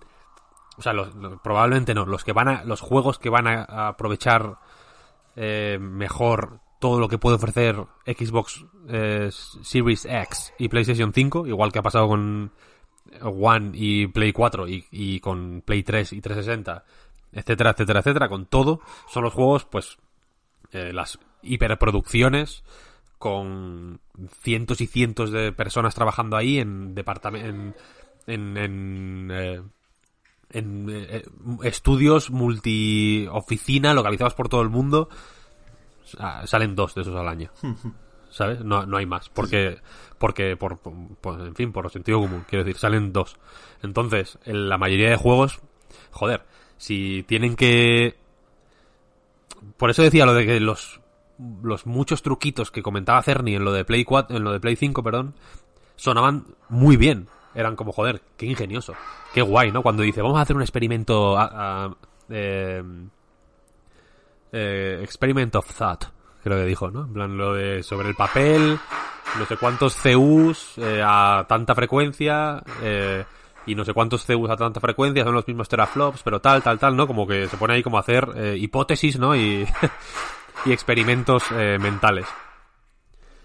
Y es, es guay, es una cosa que, está guay y, y cómo explicaba todas las todas las ventajas de- perdonad que está el crío dando, dando golpes ahí todas las ventajas de los SSDs del, o sea del SSD y demás suena súper bien pero yo no sé hasta qué punto es realista esperar que, que la gente dedique si si o sea si, si hay que dedicarle más eh, tiempo digamos a, a hacer tu juego en, en Play 5 por ejemplo. No, no sé cuánto como de realista es esperar que la peña dedique ese tiempo a hacer esos juegos. A mí me da la sensación de que en 360 por ejemplo la mayoría de los de estudios, o sea, el porcentaje en el quesito, digamos, el, el- el- el- o sea, en el, sí, bueno, sí, en el, en el círculo, ¿no? El quesito más grande eran estudios, pues bastante tochos. Y ahora no, en realidad. ¿No? Como que estudios de 50, 70 personas, me da la sensación de que había más antes que ahora, en porcentaje. Sí, sí, está claro, está claro. Y entonces, pues muchas, pues muchos juegos de 360 de mierda, pues te- se veían guay, ¿no? Y tenían como era y competían, digamos, con con con, pues, con muchos triple A. Sí, a ver, por, Ahora no, ahora no. por eso en las presentaciones de verdad se, se de verdad entre comillas, ¿eh? esta no era de mentira. Bueno, un poco de mentira porque el público no está no está ahí, era un teatrillo que eso es eso da para otro podcast. Pero pero por eso se traen a desarrolladores, ¿no? De, de- de todas las formas y colores, o sea, en la presentación de PlayStation 4 pues salió gente de Capcom y salió Jonathan Blow. Y, y, yo supongo que eso llegará en algún momento también con PlayStation 5 y con Series X, ¿eh? pero entiendo que en la GDC pues es uno el que da la charla. Pero precisamente por eso, y, y yo voy terminando, creo que si tienen miedo a enseñar juegos, que tengo que, que suponer que es miedo, ¿no? No será que no existen esos juegos. Y algo hemos visto, insisto, ¿eh? Halo Infinite, Hellblade 2, Godfall, si me apuras. Pero entiendo que no quieren quitar protagonismo a los juegos que, que tienen que salir todavía, ¿no? Que nos acordamos siempre, sobre todo, por razones evidentes, creo yo, de The Last of Us parte 2, pero también está un montón de third parties, también está Final Fantasy VII, que, que llega ya, y, y, Xbox también tiene el Gears Tactics, que no lo van a tampoco echar a los leones, ¿no? Pero si, si, si tienen ese miedo, que a mí me parece un poco absurdo, pero bueno, puedo comprenderlo, que hagan demos técnicas. ¿Qué, qué, qué pasó con los patitos de Sony? ¿Qué pasó con, con ese robot de la primera Xbox, ¿no? Que copiaba los movimientos de, de una persona. O sea, en Xbox, que han hecho muchas cosas bien estos días, pero creo que también han hecho algunas cosas mal, ni punto de comparación con lo mal que ha hecho Sony, pero que, por ejemplo, llamen demo técnica. Se llama así el, el, el vídeo. O sea, me ha venido esta idea ahora repasando esto, ¿eh? De Tech Demo. Lo de enseñarte que el State of Decay 2, que no hay juego más feo y más chusco en lo técnico, tarda 10 segundos en cargar, en vez de casi 50 que tardaba en una One X, hasta como demo técnica, esto es para tirarse la vía del tren. O sea, no, devuélveme las de antes, ¿no? Ponme algo guapo, ponme algo, insinúame incluso un juego, no me anuncies el remake de Demon Souls, que parece que está haciendo Bluepoint. Pero ponme algún castillico para que el hype eche a rodar, ¿no? Ponme alguna escena guay para, para ilusionarme con eso. Las demos técnicas, ¿qué ha pasado con eso? Era el momento. Y me, me sorprende que no estén aquí. Pero bueno, Habrá que esperar, Pep. Sí, sí, Eh, La Next Gen es así, tío, cruel. es la que nos ha tocado. Una amante cruel. ¿Hay algo más que queréis decir? Porque yo me, o sea, quiero cerrar este tema con un pequeño cuento que me he preparado. Pero que, que es una chorrada. ¿eh? Dale. Eh, bueno, yo quería decir que Jonathan Blow ha estado muy silencioso desde que lo de Play 5 y temo que, que la sangre que le que potenció la erección que tuvo viendo a, a Cerny haya hecho que su cerebro no funcione correctamente y le haya dado un, un patatús. Yo temo porque Jonathan Blow está en su casa muerto. Ahora mismo. Jonathan Blow. Y es lo último que sé. Es lo de la charla del Game Lab de su lenguaje de programación. Que déjalo ir, ¿eh? Pero bueno. Es un loco, es un loco. Es que las charlas, el mundo de las charlas, es un tema, ¿eh? Que se iba a decir, por ejemplo. Microsoft ha estado estos días también emitiendo a saco eh, con, con el paraguas este del Game Stack Live, que es las- la- el conjunto de herramientas y plataformas de Microsoft, hay de todo ahí, ¿no? Pero que, que, estuvo dos días haciendo charlas y paneles y conferencias sin parar y fue entonces una chapa brutal. O sea, como un inside de Xbox mm, seriote pero mal, aburrido, técnico pero poco. Lo que pasa fueron hábiles y eso lo promocionaron lo justo y eso llegó a quien tenía que llegar y no a todo el mundo. Pero bueno, Game Stack Live, ojo, ¿eh? Pues Igual me he chupado seis o ocho horas de eso. El Tu cuento, cuentito. Pep, que llevas desde antes de empezar. Nosotros ya Ah. nos tienes el hype por las nubes. Es que Que sabemos que hay giritos. Ayer cuando se me ocurrió pintaba mejor, ¿eh? pero ya me sabe mal desechar la idea. El cuento es que había una vez, en 2013, una compañía que se llamaba Sony, que quería presentar una consola nueva, la PlayStation 4. Entonces lo que hicieron fue en marzo, hacer una, o sea, en febrero, perdón, hacer una presentación de la consola. PlayStation Meeting. Con sus más y sus menos, ¿eh? que ahí tampoco se enseñó la caja, ahí salió el Deep Down que todavía lo esperamos, ahí el... Oh, ¿Cómo se llama? El del Gaikai, el del Airworld Gym, no sé el nombre. Dave Perry. Joder, Dave Perry, Dave tío. Perry, perdonad. Que nos vendió una moto que, que flipas. Pero bueno, ahí estaba la presentación. Después, en marzo, hi- hicieron una charla en la GDC para animar a los indies.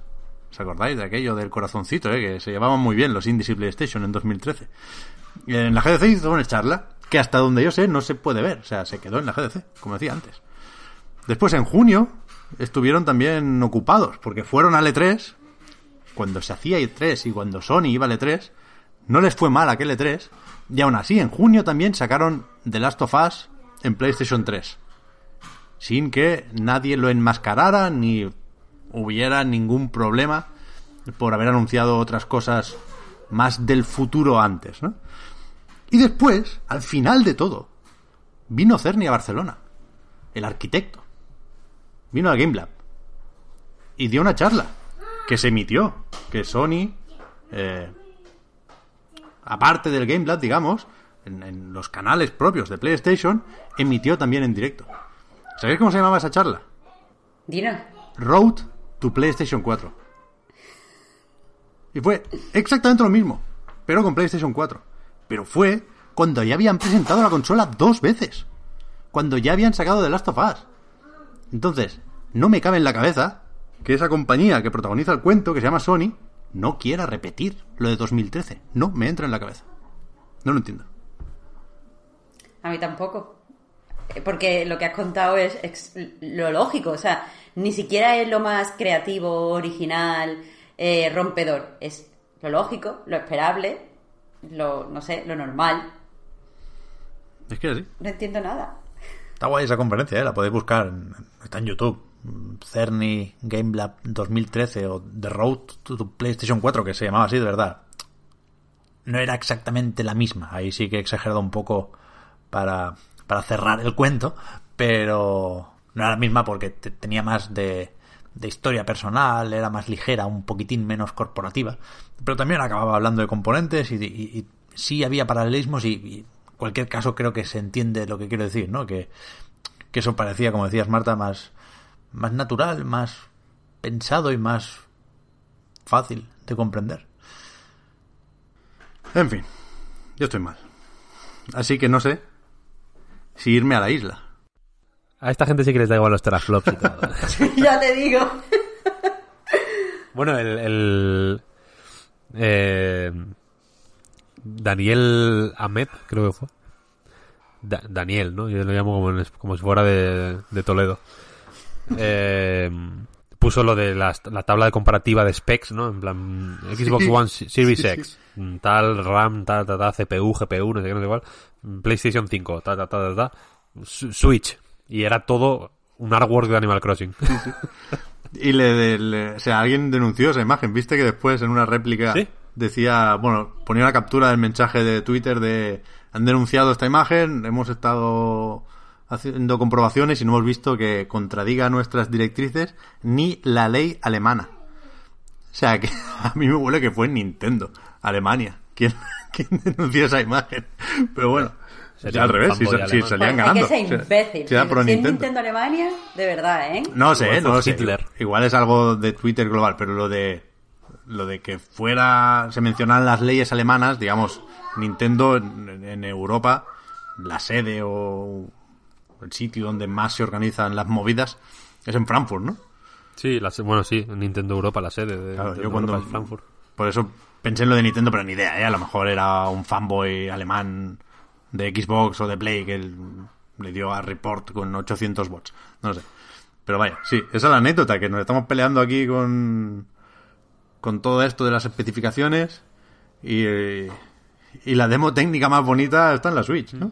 Y, y por introducir este segundo bloque ¿no? del podcast, si eh, ahora hemos estado hablando de una rivalidad eh, un poco ridícula, ¿no? A día de hoy ya, entre Xbox y PlayStation, como una guerra de consolas eh, pues un poco torpe y un poco flácida, ¿no? Como que eh, la guerra de consolas Nintendo-Sega ya era una estupidez en su día, pero desde nuestra altura, digamos, cuando medíamos 75 centímetros, siendo niños, lo veíamos como una movida de gigantes, ¿no? En realidad, cuando, cuando eran simplemente, eh, pues, eh, pues, una cosa torpe y fofa también. Ahora, pues ya con, pues, con los huevos negros, por así decirlo, ¿no? Y con el chocho negro. Eh, lo vemos como lo que es, como una cosa ridícula y tonta, ¿no? En realidad. Eh, en el segundo bloque es lo contrario, porque vamos a hablar de de la amistad que ha surgido y de la y de la y de, y de todo lo bueno y, y justo que hay en este mundo, ¿no? Primero con Animal Crossing y luego con Doom. Yo no sé si, si, si me he avinagrado un poco más a las puertas del fin del mundo qué, pero que ya, ya hablamos de, de Doom Slayer y Canela la semana pasada, ¿eh? No, no, me gusta lo que ha surgido ahí, pero para terminar lo de la, la, la, la batalla de consolas, ¿qué, qué es más ridículo? El- el enfrentamiento, digamos, este chungo o el, el, el buen rollo más falso que un euro con la cara Popeye. ¿Visteis lo de los tweets de bienvenidos a la nueva generación? Ah, hostia, mucha suerte, no sé qué, todos jugamos juntos, todos gamers. Ya. Y es- eso es peor que la rivalidad. Bueno, eso, pero porque eso viene ahora de, de la forma de, de llevar las redes sociales Por de por empresas, como si fueran personas, ¿sabes? Como, pero ¿qué, qué hacéis? en serio, me da un coraje, me da un coraje, es que, es que me molesta, Pep, que hayas manchado eh, el encanto real de la amistad entre, entre los fans de Animal Crossing y los fans de Doom con, con, con eso. Eso es que no que no de Bethesda y Nintendo. Quiero decir, yo me refiero a los a las comunidades de fans Sí, sí. de Doom y Animal Crossing que que han abrazado el meme de una forma súper pura y súper bonita. Bethesda y Nintendo también que- se han dado algún besito. Pero Se han ni- dado ni- besitos, Sí. pero ni punto de pero- comparación, ni punto de comparación. pero falsos, Exacto. quiero decir, pero yo, yo quiero decir, eh, el eh, las Nintendo y Bethesda como marcas son igual, son igual de condenables. Yo no, no, Exacto. claro, no celebro eso. Que, que hagan lo que quieran, me la, me la pela. Yo me refiero a la, a la gente, el el pueblo llano, que nos hemos eh, juntado virtualmente para celebrar, por un lado, el paraíso escapista y precioso de Animal Crossing y por otro la ultraviolencia extrema y satánica de Doom Eternal. Pero es que, a ver, es, es bonito, pero en mi opinión es también importante. Porque eh, a lo mejor mm, pues vosotros no lo habéis vivido tanto, pero yo sí he notado a lo largo de, de mi vida como jugadora que a la gente que jugábamos a juegos como Animal, o sea, a Animal Crossing y a juegos como Animal Crossing, pues se nos miraba con un poco de desprecio, como si fuéramos jugadores de segunda y nuestras alegrías pues no fueran tan importantes, si lo, que nos pasaba no era tan historia de videojuego como lo que le pasaba a otras personas. Y creo que con esta, que, que es un meme, ¿vale? Pero que creo que a partir de este meme, eh, pues surge como un nuevo, una nueva forma de verlo. Todos nos podemos alegrar. Si tú juegas a Animal Crossing, eso está súper guay. Si tú juegas a Doom, eso está súper guay, porque lo importante es que estamos jugando. Y, no lo sé, me parece que yo por lo menos he percibido el lanzamiento de New Horizons de una forma diferente a como percibí el de New Leaf. Que era como ridículo ir eh, jugar a eso, era como ridículo ir al game a pillarlo, y era como no sé, como si fuera los tontitos estos que juegan a Animal Crossing y la gente de verdad que juega al Doom.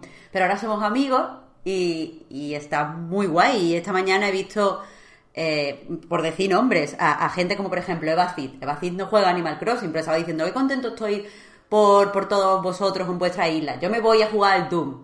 El otro día a mí me pasó, por ejemplo, con Marina More. Ella está a tope con el Doom, yo soy súper de Animal Crossing y estábamos las dos, qué bien. Porque ahora las dos tenemos los juegos y eso está genial. No hay rivalidad, no hay desprecio. Y aparte, o sea, el meme, más allá del meme, me parece importante porque como que agranda la comunidad de jugadores.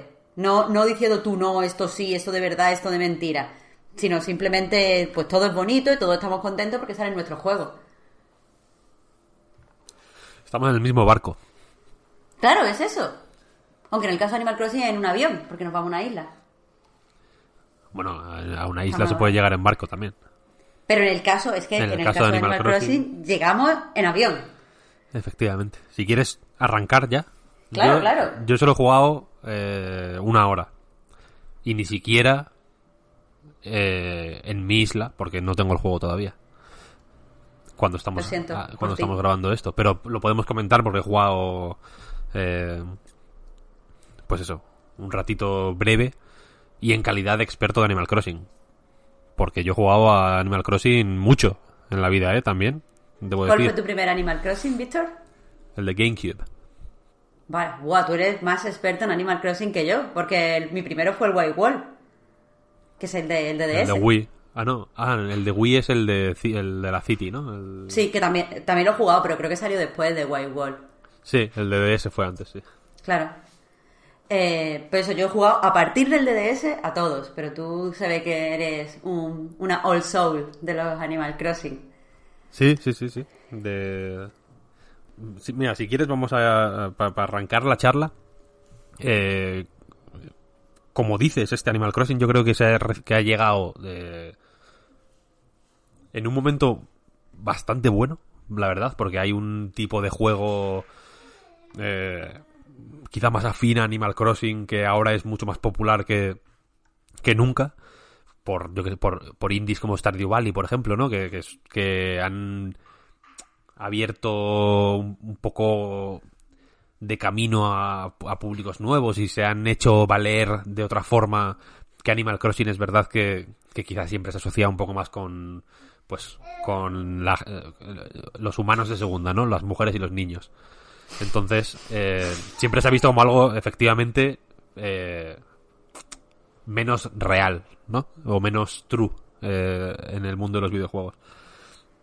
Y, y ahora, eh, sí que es verdad que me he percatado de que hay mucha gente que igual a ti también te lo han dicho, vaya, eh, que, que, pide como consejo o, o que o, o, que le confirmes o que le recomiendes eh, lanzarse a Animal Crossing porque nunca han jugado a un Animal Crossing y quieren subirse con al, al, al tren, digamos, o al hidroavión con, con este, ¿no? En realidad. Y además el mejor para subirse, da la casualidad, porque mm. eh, New Horizon es muy diferente a los anteriores Animal Crossing, bastante diferente.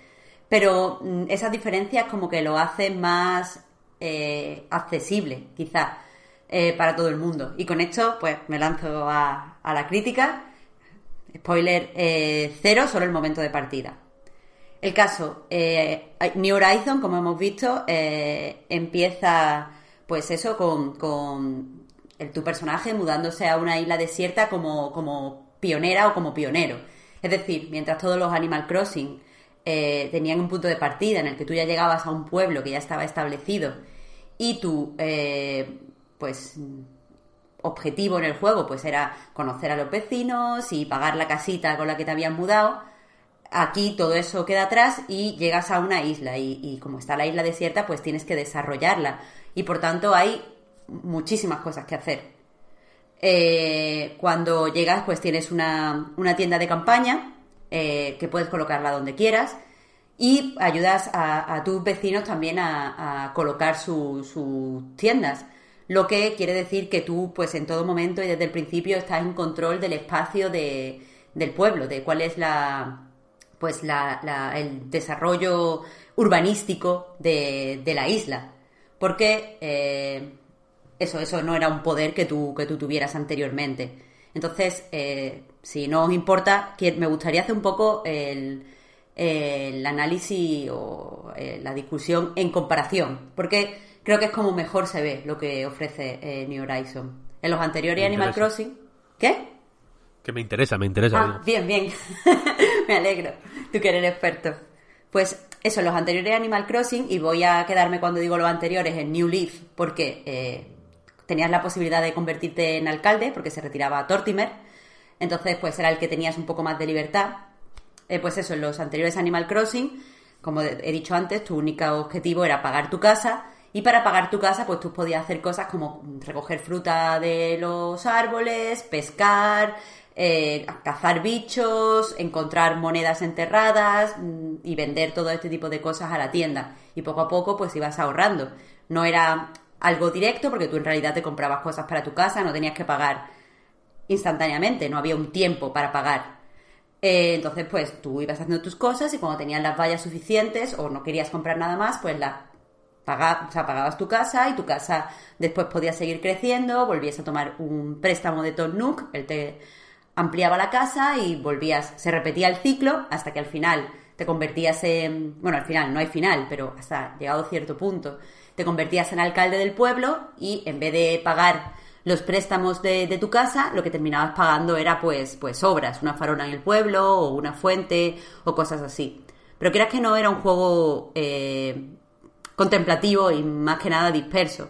Tú te organizabas como querías, podías... Eh, o sea, la, progresión eh, dependía en realidad del jugador. Tú eh, eh no te importaba vivir en una casa pequeña y no le hacías caso a lo parte de la decoración, pues mm, podías estar sin coger préstamos mucho tiempo y mm, simplemente pasearte por el pueblo y mm, conocer a la peña y dedicarte a otras cosas, a completar el museo, por ejemplo.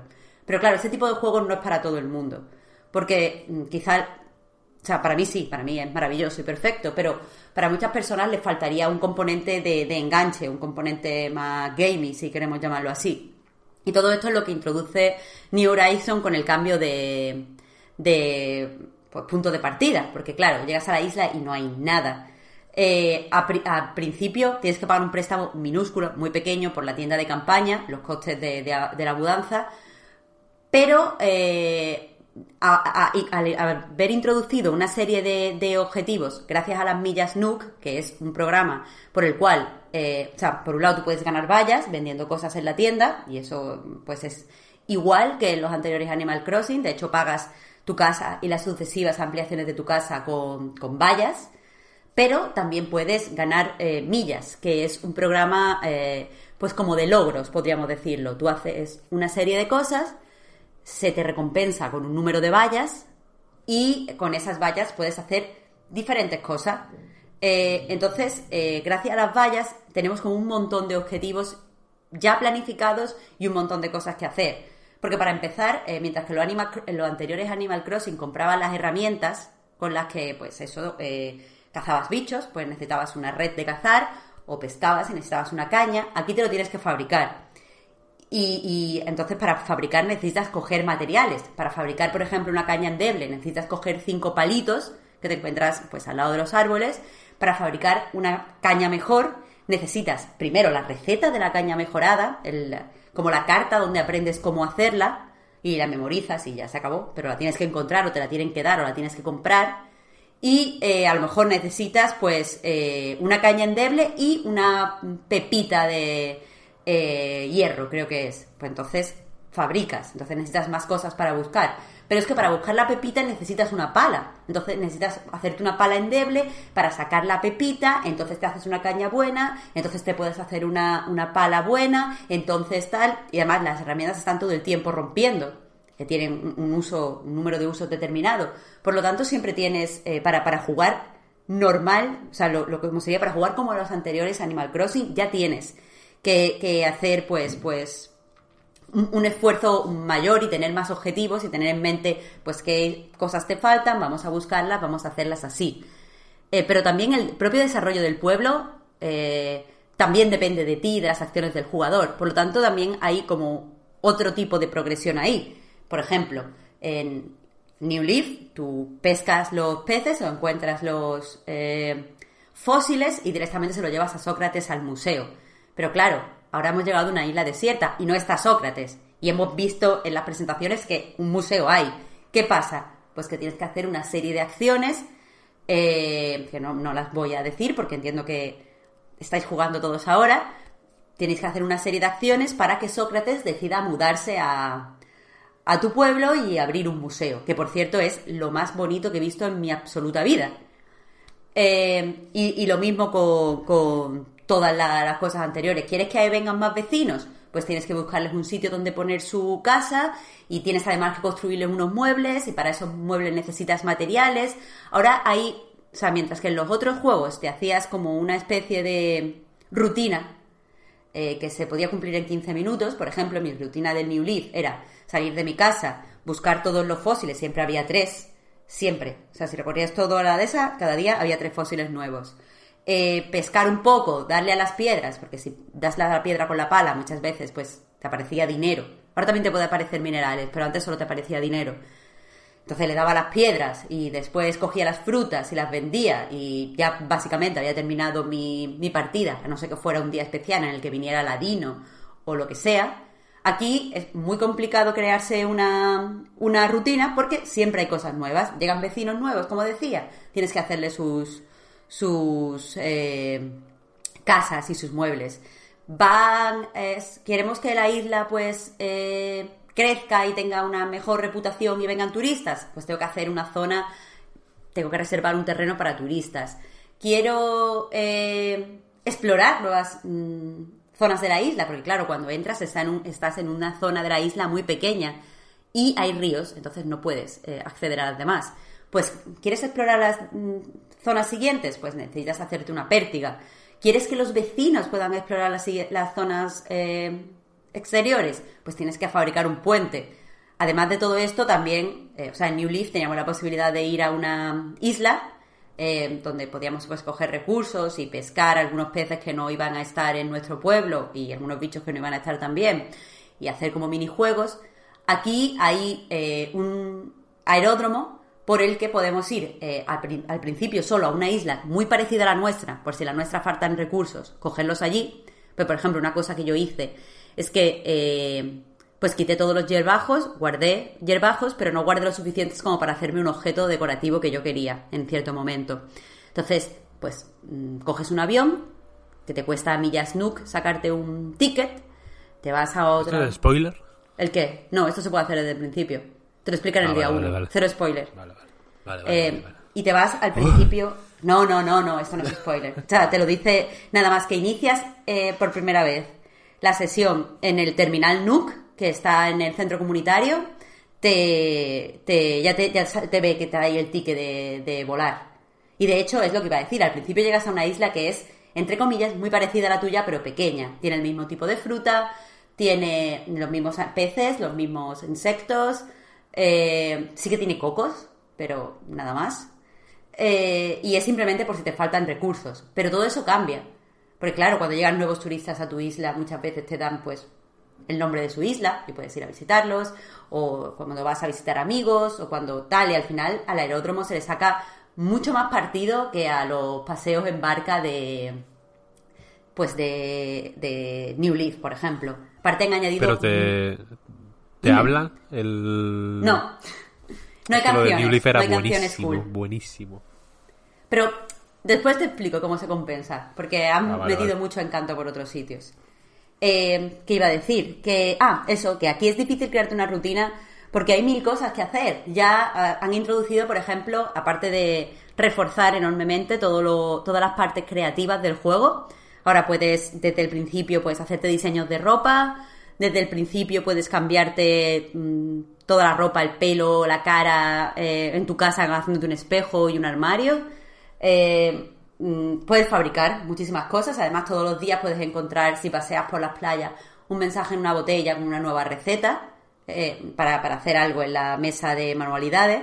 Entonces todo eso está ultra potenciado. Pero además es que hay muchísimas más cosas que hacer en cuanto a explotar naturalmente la isla, porque ya no es solo coger las frutas, ya no es solo coger los fósiles, mm, insectos y peces, sino que también es recoger minerales, recoger madera, eh, ¿qué más? Eh, pues, ah, eh, puedes regar las flores, pero ahora aquí puedes, no, sé, puedes hacer más cosas con las flores, hay muchísimas más, más actividades, se tarda muchísimo más, el espacio es muchísimo mayor que el que tenías en New Leaf, y básicamente creo que los jugadores que no son tan a verlas venir como yo, los jugadores que necesitan más dirección y más sensación de progreso y más sensación de avance, pues van a entrar mejor en este New Horizons. Pero eso no significa que los jugadores que nos gusta que no nos presionen vayamos a sentir ningún tipo de presión, porque no es así. Todas las cosas las podemos hacer al ritmo que queramos, nunca va a venir nunca a decirte, oye, eh, chavala, págame o haz esto a los vecinos, sino que tienes que ir tú a, buscar que te dé eso. Por ejemplo, él te dice en cierto momento, ¿quieres que vengan nuevos vecinos? Avísame cuando quieras y yo te doy la tal. Y tú puedes jugar varios días sin, sin acordarte de los vecinos y hacer lo que a ti te venga en gana. Cuando quieras, eh, yo he tenido, tengo el juego desde hace dos semanas, quería hacer el máximo progreso posible para poder contarlo en el análisis, así que he ido como pum pum pum pum todo el tiempo. De hecho, tenía en las partes altas de la isla taller bajos que no me daba tiempo a quitar porque tenía mil cosas que hacer. Entonces, eh, sí, se puede progresar muy rápido y conseguir muchos logros, mm, si es lo que queremos, pero ahora estoy jugando desde que publiqué el análisis de una forma mucho más relajada y tampoco pasa nada, son dos formas de enfrentarse al juego y las dos son hiperválidas. Pero básicamente eso, este New Horizon tienes mucha más libertad para diseñar tu entorno, que es algo que creo que viene además de del éxito, por ejemplo, de Stardew Valley, que creo que es por lo que a muchos nos encanta tanto el juego, que es que sí, tenemos nuestra casita eh, de la granja, pero todo el terreno que nos pertenece podemos organizarlo como queramos. Y de hecho hay cierto componente creativo del juego que se basa en sacarle partido a ese espacio. Y aquí lo tenemos, en eh, ese, ese input creativo que puede meter el jugador para hacer la isla mucho más mm, personal, está.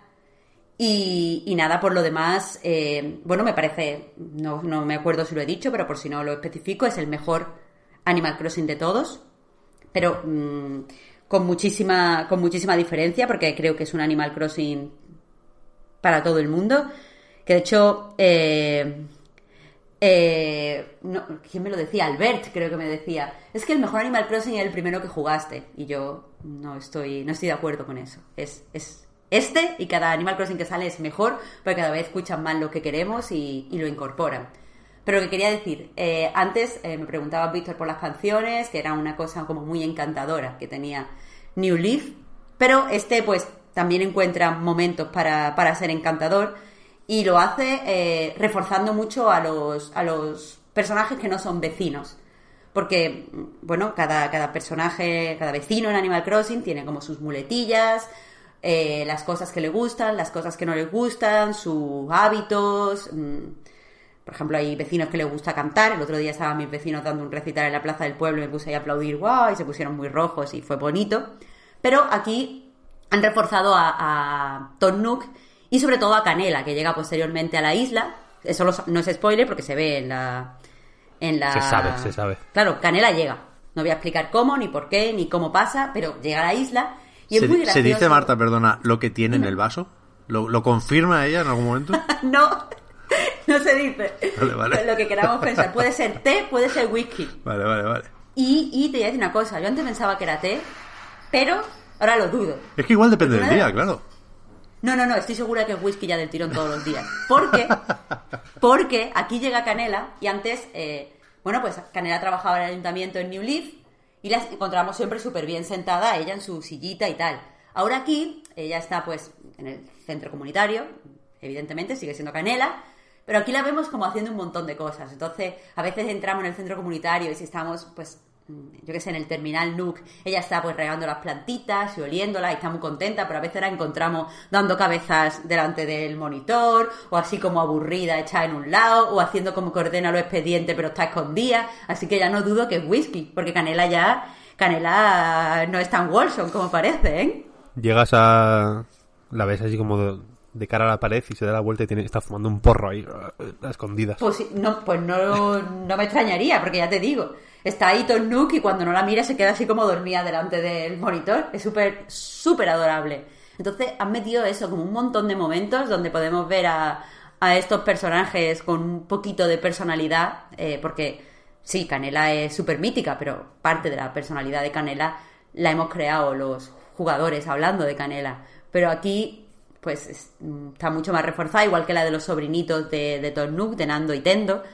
Y, está muy guay. Siguen la estela de, por ejemplo, Sócrates, que antes es un búho, es el búho que cuida el museo. Pues normalmente lo veíamos que por los días, por el día estaba durmiendo porque es un animal nocturno, pero por la noche pues estaba mucho más charlatán y mucho más despierto. Y eso le daba como un, un extra de, de adorabilidad. Pues ahora ese extra se ha reforzado en todos los personajes y, da gusto. Y después, pues visualmente, ¿qué os voy a contar? El, museo puede ser lo más bonito que he visto en Switch.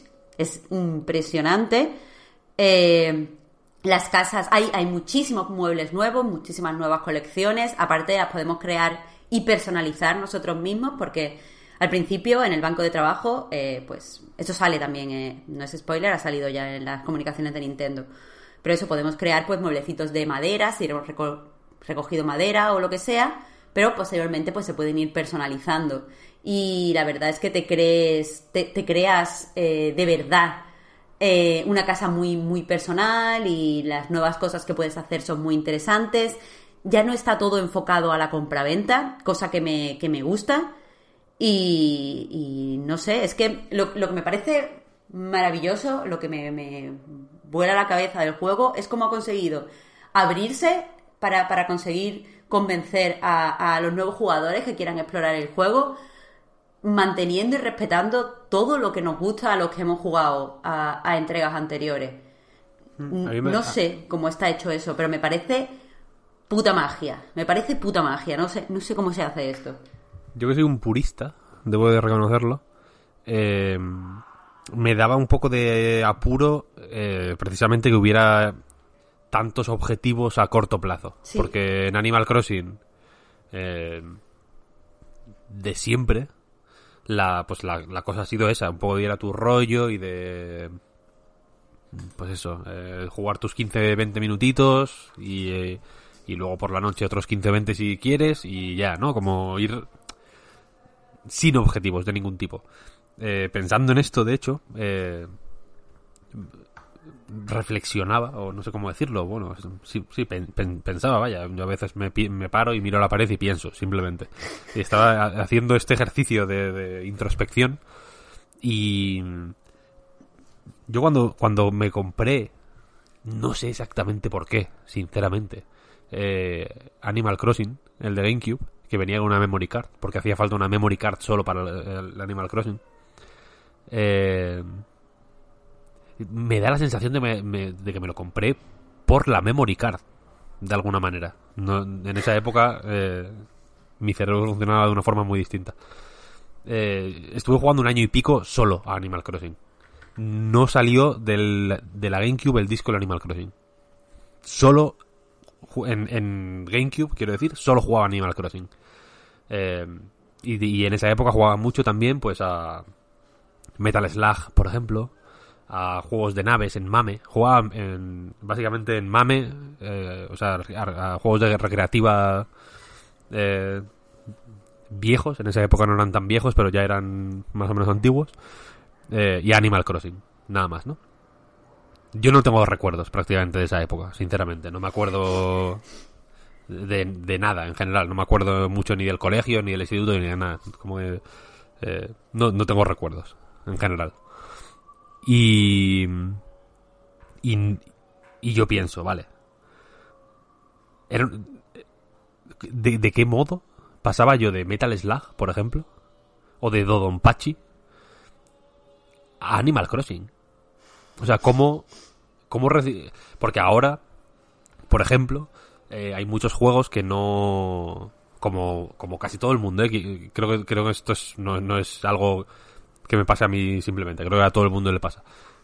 Eh, que ahora existe como una capacidad mucho mayor en general de pensar en los juegos de una forma más amplia y más eh, con distancia y más intelectual simplemente, ¿no? Sin que necesites eh, pues el la- disfrutarlos tú mismo, sin que te necesites que te diviertan, ¿no? Como o que te entretengan como a un niño. Pero en esa época o sea, ¿qué, qué sacaría yo de Animal Crossing en realidad? Porque el Animal Crossing de GameCube es eh, no, no es el primero, porque el primero es de la Nintendo 64. Sí es el primero que salió fuera de Japón. Y es un juego en el que. O sea, que se basa casi exclusivamente en las. En las cosas más básicas que eh, también están en este y, estaban en el de 3DS y, han estado en todos, quiero decir, se han mantenido, se ha ido construyendo alrededor de esto, pero que básicamente es mm, coger, o sea, cazar eh, bichos, pescar peces, recoger fruta, poco más. Y amueblar la casa y- y comprar eh, objetos. Quiero decir, no hay, no. Y eh, estaban las, pues, las conversaciones de los aldeanos que eran, han sido siempre importantes, etcétera, pero es un juego hiper puro. Quiero decir, eh, hasta, el, hasta el punto de que probablemente no, lo, no se pudiera jugar ahora. ¿Sabes lo que quiero decir? Que ha cambiado tanto la, la manera en que eh, jugamos que probablemente fuera insoportable. Porque También te en- digo que, que me parece en, cierto, en ciertos aspectos que Animal Crossing es un juego... eh, el, el concepto Animal Crossing es adelantado a su tiempo. Porque antes Sí, no se sí, buscaba las mismas cosas lo total. mismo en los videojuegos. Total, total, es alucinante que exista Animal Crossing desde Sí. hace tanto tiempo, ¿eh? porque el primero creo que es del 98. O sea que mm, ha llovido. Y es- eso es lo que quiero decir, que, que, el, que incluso New Leaf, que igual es el segundo más jugado o más popular, ¿no? New Leaf ya fue bastante popular. Creo que creo que menos que este probablemente, pero pero ya mm, 3DS mm, era una consola muy jugada, la, la peña habló mucho de Animal Crossing New Leaf. Eh, ya tiene como muchas cositas que joder, pues que añaden una cantidad de variedad y de movidas eh, amplia, ¿no? Eh, pero es que en el de GameCube no había obras públicas, por ejemplo. Ya, No creo que eso es de, de- no había de- nada. de 3DS. Tampoco Era estaba únicamente- la obra claro. pública en el DS. Claro, claro, no había, no se podía eh, diseñar camisetas, por ejemplo. No había prácticamente nada.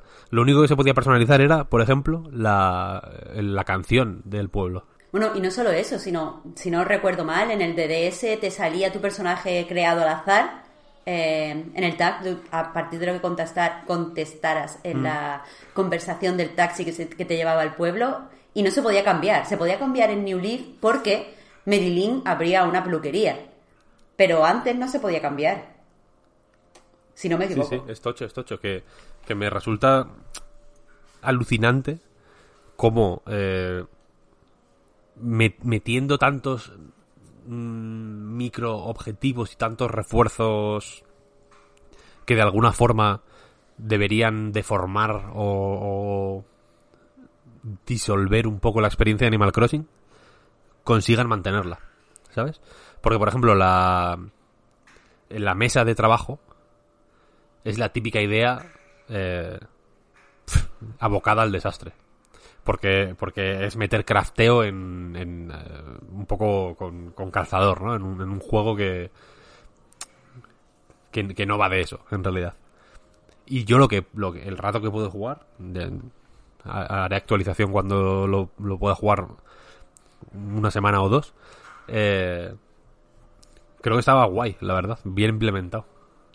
Sí, sí, es que la, la- el cambio de, de inicio, de, de situación inicial, hace que eso te entre con, un, con muchísima naturalidad. Si fuera la misma historia de siempre, de llegamos a un pueblo, el pueblo ya está hecho, el pueblo eh, es, como es, tú eres el nuevo vecino, quizás no tendría sentido ese banco de trabajo. Pero tal y como lo han hecho, sí, igual que eh, el hecho de que te mudes a una isla desierta, eh, sobreentiende un poco el que hayan el que, lo, que, lo de que hayan bajado de intensidad el componente, entre comillas, capitalista del juego. ¿Sabes? Antes solo podías comprar y, vender porque al fin y al cabo ya estaba todo listo. Ahora aquí el dinero no es tan importante porque estás en una isla desierta.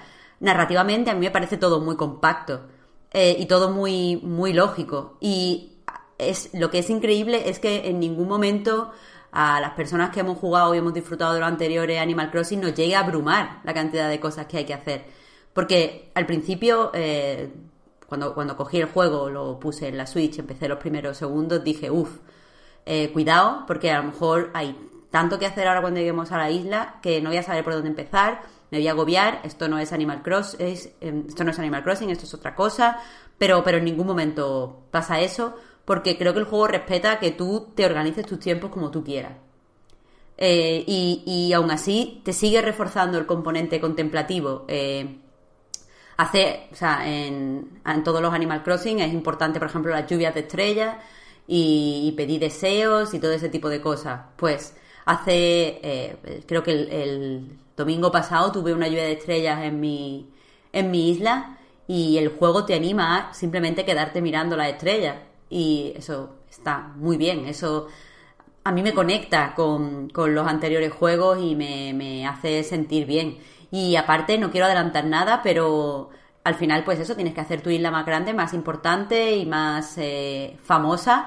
Y el juego te recompensa muy bien por ello. Ahí hay una gran sorpresa eh, tras las dos, tres primeras semanas de juego que creo que a mucha gente le va, le va a entusiasmar muchísimo. Una sorpresa que además no la vais a encontrar en ningún lado porque estaba prohibido por eh, embargo que se dijera. Así que todo el mundo se va a sorprender como yo y nos va a encantar. Qué maravilla. qué ganas, qué ganas. Eh, hostia, yo estaba aquí muteado porque el crío estaba también liando una guerra mundial de coches de juguete, que dejarlo ir. Pero he ido apuntando cosas porque, hostia, aquí eh, hay temas aquí que, me apetece comentar sin saber yo nada de Animal Crossing. ¿eh? Jugué un poquito al New Leaf, pero pero voy a considerar este mi primer Animal Crossing. Entonces, primero me flipa, es lo que más eh, me llama de lo que has dicho, Marta, y, a lo que voy a prestar más atención, el, rollo de, cómo diseñar los objetivos y las recompensas para eh, que sean estimulantes sin convertirse en todo eso que criticamos de los mundos abiertos, de, los tópicos de la supervivencia, del crafteo y el grindeo mal implementados, de la lista de la compra, ¿no?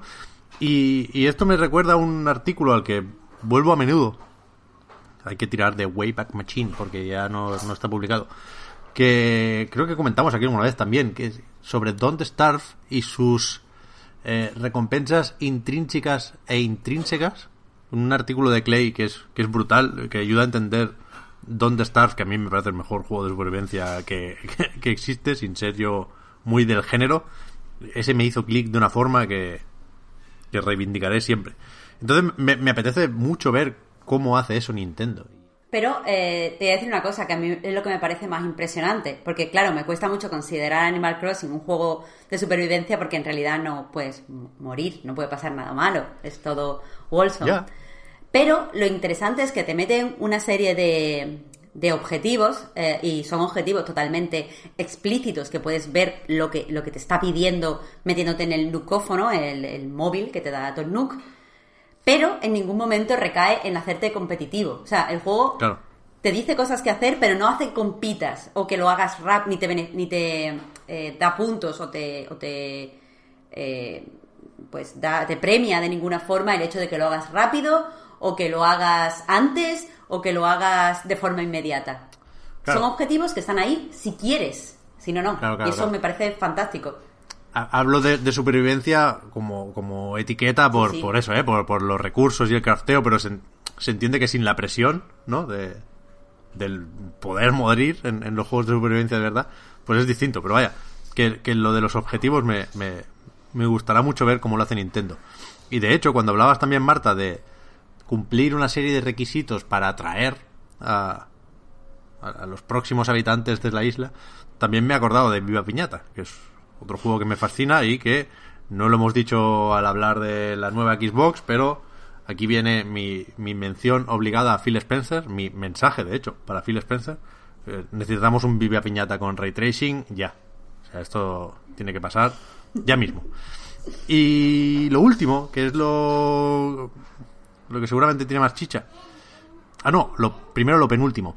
Que es que, para dar un poco de, de contexto, ¿eh? que decía Víctor, o sea, lo pintabais como algo casi desconocido Animal Crossing, ¿no? En, sus inicios, porque no salió de Japón y tal. Es verdad que, le costó llegar a todo el mundo.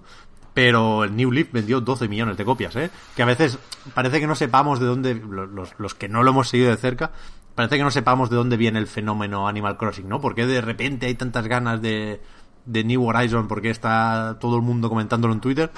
Pues en parte por eso, ¿no? Porque el, de 3DS vendió 12 millones y raro es el juego de Switch que no vende más que la entrega para DS de esa misma franquicia, ¿no? Con lo cual, cuidado con Animal Crossing a falta de ver cómo le impacta lo del coronavirus, que que es importante, primero por, por, el acceso de la gente a las tiendas, ¿no? Que veremos cuántos eh, se pasan a lo digital, cuántos se esperan, ¿no? Yo, igual me espero porque es que de verdad que quiero la caja, pero pero más allá de eso, de, del impacto directo en las ventas por el acceso al producto, no sé si, si, si, si para todo el mundo va a funcionar eso que se está comentando tanto de Animal Crossing como refugio, como vía de escape, ¿no? Para desconectar de la dura realidad.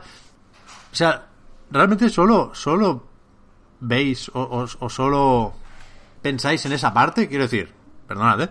No creo que sea irresponsable, ni mucho menos jugar Animal Crossing, ¿eh? No, no voy por ahí en absoluto. Pero a mí sí se me quitan un poco las ganas de jugar, viendo la que está cayendo. ¿Sabes? O sea, entiendo el contraste y la alternativa y, la evasión, ¿eh? Pero es que a mí no me sale. O sea, me, parece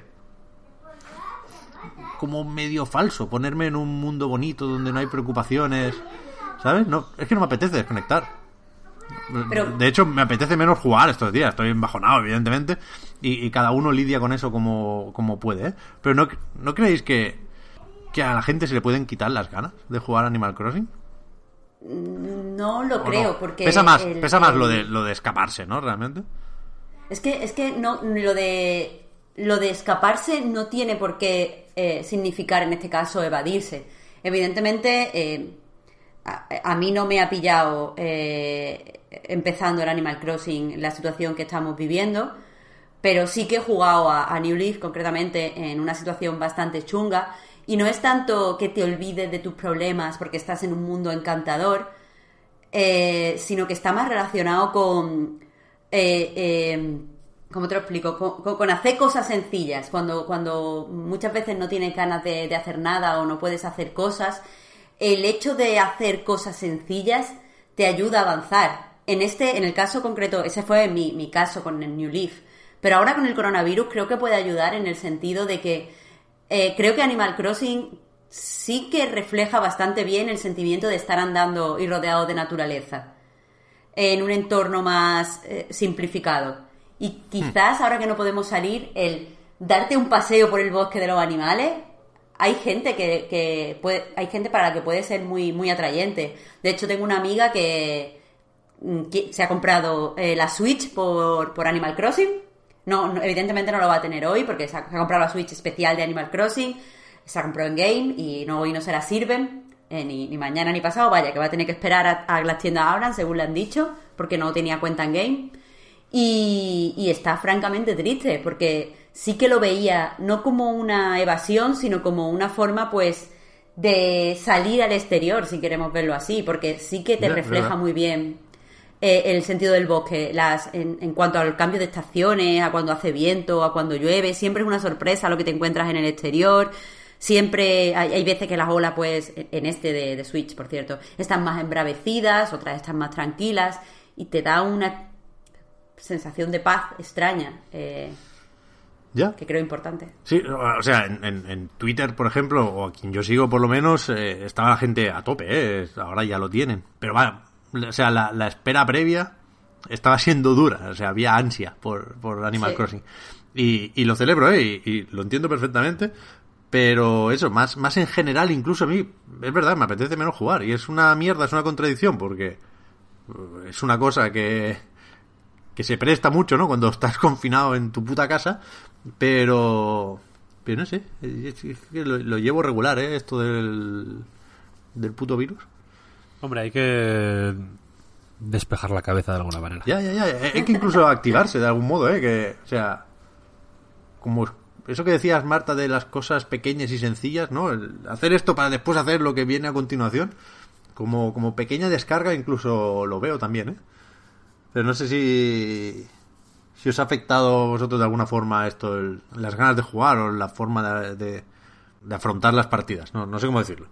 A mí no, y de hecho, eh, gracias, eh, gracias, 12 millones de comillas, por favor, pero a raíz de, de esta cuarentena he valorado lo que ya lo sabía, pero lo he valorado aún más, lo buenísimo que es el Ring Fit. O sea, le estoy dando al Ring Fit por la mañana y por la tarde lo que no hay en los escritos. Es la hostia.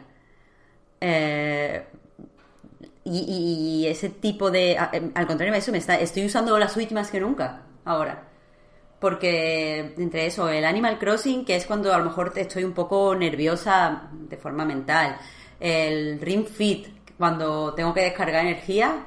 eh, y bueno, el Slade Spy, porque estoy enganchada y soy una yonki.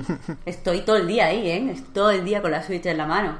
Así Ya. que no, no te comprendo en ese sentido. El Ring Fit sí que se nos escapó, ¿eh, Víctor? Decíamos de pillarlo y ya está agotado, creo, en todos los lados. Ahora ¿eh? me, me arrepiento. Sí, sí, Me sí, sí. Ya te digo, es que mm, de lejos he tenido varios juegos de deporte, porque también tuve la, la Wii. Y de lejos, el mejor juego de deporte ever. Está muy bien. Realmente yo no sé cuándo vamos a salir de la cuarentena, pero yo sé que yo voy a salir rodando de la cuarentena, ¿eh? Porque a mí me ha dado por comer, macho, estos días. Así que a ver si, si pillo un juego, hostia, porque me he pasado el Ori y ahora estoy sacándome efectivamente todos los logros. Ayer me maté a la araña sin que me tocara. Uf. La verdad es que buena enganchada. Al final flojea un poco, ¿eh? Del Ori hay una mecánica, me lo guardo para análisis, pero que creo que, que tensa el juego más de lo que debería. Pero vaya, en general, impresionante. Candidato a GOTI, uno de muchos, ¿eh? De estas semanas, porque había, se estaba compartiendo la captura de Metacritic, que eso era una gloria.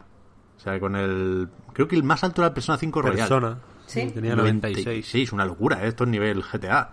Eh, Sí, sí. Pero después está el Animal Crossing, el Ori, todos ahí alrededor del, del 90.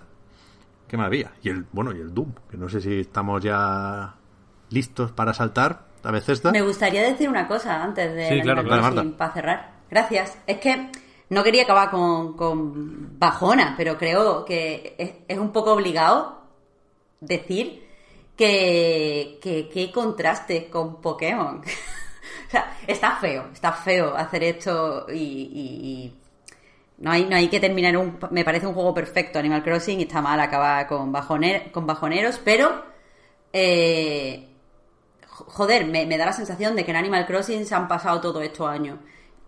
Viendo qué dice su audiencia, viendo qué quieren, cómo ha cambiado la industria, eh, juegos similares, como decía Víctor al, al inicio, eh, viendo qué se lleva ahora, viendo cómo se puede utilizar la Switch eh, en relación al juego, es decir, cómo puede ponerse la consola al servicio del juego, que es una cosa súper interesante en mi opinión. Y, y de ahí ha salido, pues es lo que considero y lo considera mucha gente el mejor Animal Crossing. Y sin embargo, en Pokémon parece que han hecho todo lo contrario. No han escuchado qué quiere su audiencia, no han pensado si su fórmula puede eh, cambiarse o mejorarse eh, de alguna forma, no han asumido ningún riesgo, no han visto cómo se le puede sacar mayor partido a, a la Switch para que Pokémon brille más. Y, y- y, bueno, solo quería señalarlo porque Pokémon es una de las franquicias, o si no, la franquicia más potente que, que maneja Nintendo. No sé si era la más eh, la que más dinero le, le daba. Me suena que sí. A Nintendo y a, y a todo Kiski, vaya. Bueno, sí, es verdad, es la, la número uno. Tienes, tienes toda la razón, Pep, claro. Eh, y, y es eso, de cómo se trata una cosa y cómo se, se trata otra. Es Ya ves, ¿eh? llamativo. Sí, sí. Y eso sería todo ya, ¿eh? por mi parte. Es bajonero, pero eso sería todo. ¿Pero creéis que se va, que se va a notar realmente el, en las ventas lo del coronavirus? ¿O, o- o todo el mundo que tenía ganas de Animal Crossing se lo va a pillar digital y estaremos hablando de 15 millones de copias en tres meses? No, yo creo que va a afectar, porque hay mucha gente que quiere la Sí. consola y el juego físico. Yo me voy a comprar también el- otra vez el juego físico. Y que se compra mucho en tiendas. Sí. No, i- igual va en declive, digamos, pero sigue siendo. eh, joder, significativo. Bueno, y una cosa que no estamos teniendo en cuenta, y es que Animal Crossing tiene un montón de fans muy mayores. Eh, ahí me repito a la señora que tenía cuatro DS para jugar, ¿sabes? Eh, y muchas veces no les gustan las cosas tan digitales. Entonces, Ya, Mira, la señora, la señora Cristina. Claro, la, la señora, claro. Es que no me acordaba que se llamaba Cristina, pero pues la señora. Hay, hay otra señora también que jugaba mucho y han llamado a una nueva aldeana con, con su nombre. Hostia. No sé si lo visteis, cosa que me parece lo más bonito. Es como la, la señora que más horas ha dedicado a New Leaf. Holy shit. Pero eso, esas señoras, eh, esas señoras están muy afectadas por el coronavirus. Y lo digo sin ninguna, eh, sin ningún ánimo cómico. Ya, ya, ya. Esto es un drama. Pero que, que- que igual si se pasan a lo digital, quiero decir, que va a afectar los hábitos de consumo. Esta cuarentena es evidente. Y, y que, joder, por primera vez yo pienso, suerte del formato digital. Yo creo, por un lado, que, que efectivamente, pero eh, GameStop, por ejemplo, en Estados Unidos, eh, ha, ha- ha mandado, o sea, ha ordenado a sus tiendas que abran Eh, y que si les pide y si les dicen algo, vaya, si les llama la atención la policía o lo que sea, que digan que es que venden artículos de primera necesidad, ¿no? Porque venden eh, ratones y monitores, ¿no? Que son como cosas que hace falta para trabajar, ¿no? Como que con esa excusa la utilicen. Yo entiendo, yo entiendo que, que la orden la han dado porque salen Animal Crossing y Doom Eternal. Joder, si el No Doom las- lo vendieron un día antes para que no se juntaran las colas de los dos juegos. Por eso. En Reino Unido Game eh, está vendiendo. Está abierta, vaya. Ah. Y hay colas para comprar el Animal Crossing, quiero decir. O sea que, que por un lado, eh, sí, o sea, yo animaría a todo el mundo a comprarlo digital y a comprar el Final Fantasy X digital también. O sea, 10. Final Fantasy VII digital, que también han dicho que, Hmm. Que hay que escasez igual hay. copias. Sí, igual no llegan a tiempo a tiendas, etcétera, etcétera. Eh, pero por otro lado, tengo la sensación de que la presión que, que esto va a meter en, en, la- en- en quienes. eh, o sea, en, las empresas cuyo eh, rendimiento depende directamente de que la gente salga a la calle, Game, GameStop, etcétera, etcétera. Eh, incluso, bueno, Me- MediaMarkt, de todo, vaya. En España, en España no, porque ya está, ya está la cosa eh, mucho más estricta, ¿no? Pero fuera de en, en- en Estados Unidos o en Reino Unido o en Alemania, por ejemplo, que también están un poco más eh, relajados, eh, a mí me da la sensación de que van a forzar la maquinaria al máximo Sí. a riesgo de mm, pues de que la situación sea como la de España o, mucho peor como la de Italia, ¿no? Ahí sí que están fritos, pero de verdad. Entonces, en fin, a mí me parece una irresponsabilidad de primera. Me parece mm, fenomenal que la peña juegue al Animal Crossing para relajar la cabeza. Mm, De hecho, la- el, combo Animal Crossing Doom me parece de verdad o sea, mm, bajado del cielo, quiero decir, una cosa mágica por... No se me ocurren dos juegos más distintos y más... eh, O sea, que el hueco que llena uno no se solapa para nada con el hueco que llena el otro, quiero decir. Eh, Aquí tienes eh, dos eh, nutrientes absolutamente diferentes y que te van a ir bien eh, cada uno a su manera, ¿no? No podían salir en mejor momento, pero... Pero vaya, digital, por, por favor. Hmm. Y que les picarán, les picarán, seguro. Y, y, y- todas las empresas en plan Meridian, por ejemplo, o Coach Media, o Avance, por ejemplo. O sea que dis- distribuidoras, pura y dura, puras y duras, ¿no? No publishers, eh, eh, gente que, que, que, está eh, involucrada mm, o exclusivamente o casi exclusivamente en llevar o sea, en, en asegurar que las copias físicas de los juegos estén en las tiendas, ¿no? Pff, va a ser jodidísimo eso, ¿eh? Ya ves. Porque de cada... O sea, el, el Resident Evil 3, por ejemplo, en el Final Fantasy VII, eh, que entiendo que son dos de los juegos más tochos de Coach Media para la primera mitad del año, si no para el año entero, de hecho. El de lanzamiento, mm, a tomar por culo. Sí, sí. Y el Gran Blue, la jugada de sacarlo en Europa tarde, les va a salir fenomenal. Hay unos cuantos, hay unos cuantos que están jodidos, Sí. pero bueno. Sí, sí. Por eso digo, eh, que, que suerte, entre las comillas que uno quiera de, de lo digital, en este caso. Sí, sí. Eh, si queréis, mm, hablo un poco de Doom. Por supuesto. ¿Ves allá bien?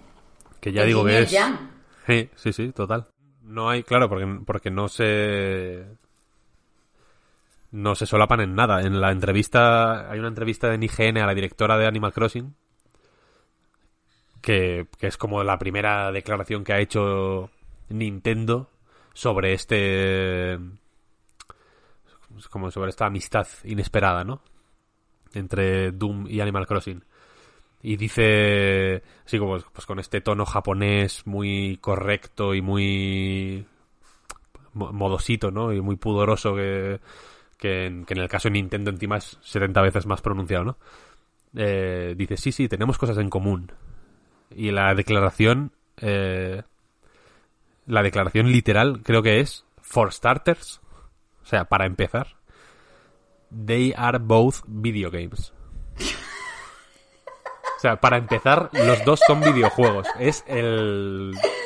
El, el, la- el parecido más mínimo que puede haber entre. Simplemente son. eh, es como decir, son objetos. Es lo único, la única cosa en común que, que dice. O sea, dice for starters, pero luego no dice más. O sea, es- eh, la- el, el punto en común que tienen Animal Crossing y Doom Eternal son que son videojuegos. Bueno, ni Eh. siquiera llega, salen el mismo día. Es que ni siquiera eso, Dios No, mío. no. El- ni, ni- ni llega a mencionar que salen el mismo día, ¿no? Simplemente dice que son videojuegos. Eh, pero eso, el, en, este, en como en el caso de Viva Piñata y Gears of War, de hecho, aquí, eh, si eh, Animal Crossing, pues, eh, ofrece una versión un poco más pulida y un poco más actualizada y un poco más mm, alineada con lo que la comunidad de Animal Crossing pide de la experiencia clásica, Doom Eternal eh, va a- en la otra dirección, en realidad, va hacia atrás, en el sentido de que eh, coge el tipo de shooter en primera persona que era el primer Doom, que tenía dentro de lo que cabe, dentro de ser un, un shooter en primera persona super lineal y demás, tenía un cierto arranque narrativo en alguna cosa o alguna una serie de chispazos de ironía y de crítica al a la a este al, corporativismo y a este em, esta eh, precisamente a esta es- esta voracidad de beneficios que lleva a una megacorporación a extraer energía del mismo infierno eh, a riesgo de pues de abrir un portal y de que la digamos el,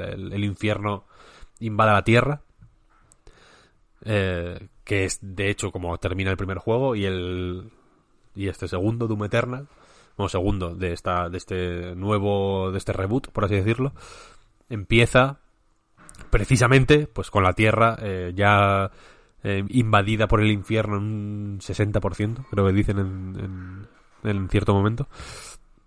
Y con el Doom Slayer el protagonista de este reboot digamos eh, bus- bu- buscando para asesinar a tres sacerdotes del infierno que están haciendo un ritual para extraer la energía vital de la tierra. En fin, es una historia muy rimbombante y muy mamarracha, sinceramente. Casi todo lo que se cuenta son eh, patochadas y estupideces a propósito. O sea, es un juego en el que hay un enemigo que se llama Arachnotron, literalmente. No es, que es como una cosa de Zulander, prácticamente, ¿no? Eh, y, y- y este espíritu mamarracho, digamos, que lo lleva hasta, hasta sus últimas consecuencias, ¿no? Es un shooter... ¿Qué, qué cosas, por ejemplo, fallan en un shooter en primera persona? ¿O qué cosas son poco intuitivas o, o- o no recomendadas? Plataformeo, por ejemplo, ¿no? Aquí hay mil. Hay- es un juego de plataformas, prácticamente. Hay... eh, obstáculos de fuego, en plan líneas que van girando alrededor de un eje que son de castillo del Super Mario World. Hay, eh, hay un montón de secciones de, saltar esquivando bolas de fuego que, que, que, que te, bueno, que te... Hay, hay, hay varias secciones, son columnas, digamos, que tienes que ir saltando alrededor, eh, escalando la columna, digamos, mientras esquivas bolas de fuego que, que giran en la columna central. En fin, hay un montón de, de- de momentos de plataformeo y de exploración súper... eh, que parecen por intuición eh, anticuados, ¿no? Digamos, pero que... eh, que el juego este recoge y abraza y de forma honesta intenta hacer bien. Y las hace bien, de hecho. Em, porque por lo demás, todo lo que rodea este mayor énfasis en la en la exploración, que viene acompañado de una serie de mejoras también en la en la manera en que se articulan los eh, los niveles o, o en que se presenta el, el minimapa. Son detalles de usabilidad que pueden parecer mínimos, pero que la verdad es que hacen que, que, por ejemplo, eh, explorar en busca de coleccionables sea muchísimo más divertido que en el original. En el original los niveles eran muchísimo más complejos de lo que parecía a primera vista y, y- y- y te podías pasar el juego sin saber siquiera que, que había, por ejemplo, coleccionables. En realidad, creo que al- creo que igual en el primer nivel el primer muñeco te lo encontrabas más o menos fácil, pero a partir de ahí estaban muy, muy, muy, muy, muy escondidos. Era, era muy chungo. Eh, aquí, para facilitar, digamos, eh, o para, sí, bueno, sí, para facilitar la reexploración, cuando llegas, por ejemplo, al final de una pantalla, te permite eh, hacer viaje rápido hacia atrás para no tener que repetir la pantalla entera luego desde la fortaleza del destino que se llama es una como una especie de hub central desde el que pues en fin accedes a las misiones a pues puedes acceder a repetir misiones desbloquear una serie de cosas hay una como una zona de entrenamiento etcétera y, y como una serie de secretos eh, que puedes ir desbloqueando por ahí. Eh, para, si no quieres depender de eso, puedes, eh, desde el principio, vaya, volver atrás en el mismo nivel y, y exprimir al máximo, digamos, cada misión antes de pasar a la siguiente, ¿no? Eso está bien, ¿eh? Porque yo en el primer Doom, que lo estoy jugando ahora, o, o lo empecé a jugar hace poco, eh, me perdía todo el rato. Todo el rato. Y, y, y no te da la sensación de que los niveles eh, parecen mucho más simples de lo que son en realidad. Sí. Hay un montón de caminos secretos y de. Y de. Joder, y de. Y, de coleccionables escondidos en sitios que son guays de, de- de buscar y que. Y que acceder a ellos es. eh, joder, es estimulante, es, es guay, ¿no? Es divertido, está, O sea, está bien. me- pero, me- pero es difícil encontrarlo. Claro, me, o sea, me gusta el, el puzzle de encontrar lo que está escondido, ¿no? Porque a veces hay que romper algo, a veces hay que saltar, hacer un salto, digamos, doble así, medio arriesgado, no, no muy evidente. Pero lo que no me apetece es llegar hasta ahí, porque me pierdo. Y, y no me compensa desviarme del camino, porque coño, ya que lo he encontrado, ¿sabes? Eh, ¿Qué es eso? Me parece innecesariamente enrevesado el diseño de niveles del primer Doom. Mm, sí, sí. Y luego creo que no. Joder, que no toca esto ahora, ¿eh? Pero como, como justo lo estaba jugando hace unas semanas, me parece un error que, te puedas perder la escopeta de dos cañones, por ejemplo. O sea, creo, creo que eso no, no- necesitaba ser algo opcional. Pero bueno, En este te la, te la ponen como objetivo eh, de una misión principal, de hecho, encontrar la, escopeta, la super escopeta. así sí. así sí. Eh, porque es divertidísima. O sea, en, eh, muchas cosas que en el original eran divertidas, pero era difícil eh, encontrarlas, o era mm, engorroso encontrarlas, como Mm. eso, como los coleccionables, o Mm. como efectivamente lo que dices, de que el, el puzzle para encontrar, o, o el desafío concreto para encontrar el coleccionable es guay, pero es que cuesta hasta saber que, que hay un puzzle ahí, ¿no? O que hay un desafío extra ahí. Aquí es mucho más claro. Y, y ninguna, o casi ninguna de las herramientas divertidas que tiene el juego, te las ponen muy lejos. O, te las... eh, o te las esconden para que para que sea como una, un extra, ¿no? Aquí todo lo que es divertido te lo ponen en la puta cara. Hasta el punto de que al, al principio del juego eh, el proceso de encontrar armas nuevas es, es prácticamente esta misión está pensada para que uses este arma, ¿no? Para que aprendas a usar este arma. O esta parte, o esta primera parte de la misión es para que aprendas este arma, aquí consigues otra, y la segunda parte es para que aprendas a usar este arma, ¿no? Porque cada arma, y aquí ya nos metemos más en el gameplay, eh, en los disparos, ¿no? Que es, al final es un first person shooter. Es un juego que apetece mucho hablar de todo lo que no es pegar tiros, porque la verdad es que también es muy divertido. Pero en, el, en lo que compete al, al disparar las armas, eh, digamos que se continúa, igual que, el Doom 2, digamos, original, digamos que la curva de dificultad empieza en el punto en el que terminaba el Doom 1, ¿no? Como que, es una cosa como muy de secuela de juego de principios de los 90 o, finales de los 80, ¿no? Que, que, que la segunda parte da por supuesto que has jugado la primera ya, ¿no? Y que quieres eh, continuar donde lo dejaste ahí y no, digamos, empezar desde cero otra vez, ¿no? Aquí no es tan así, pero sí que es verdad que la intensidad es muy, muy alta desde el principio. Es, es un juego que, que pide descansos. El, típico mensaje de Nintendo que personalmente echo de menos de eh, por ca cada hora de juego descansa 15 minutos, ¿no? El Doom te lo pide porque es muy muy muy intenso. Eh, pero eso que re recoge digamos el guante del primer Doom de cada tipo de arma y cada tipo de enemigo están diseñados para comunicarse de alguna forma, ¿no? El, tal, tal punto débil de este enemigo eh, se puede eliminar con otras armas, pero con esta en concreto es más eh, óptimo, por así decirlo. Entonces, si tienes munición, eh, intenta hacerlo con esta, pero si no puedes hacerlo de otra manera. Hay uno que me gusta mucho porque creo que aprovecha muy bien todo el, todo el, no solo este sistema, sino también alguna de las novedades, que es un soldado más o menos normal, pero que lleva un escudo de energía.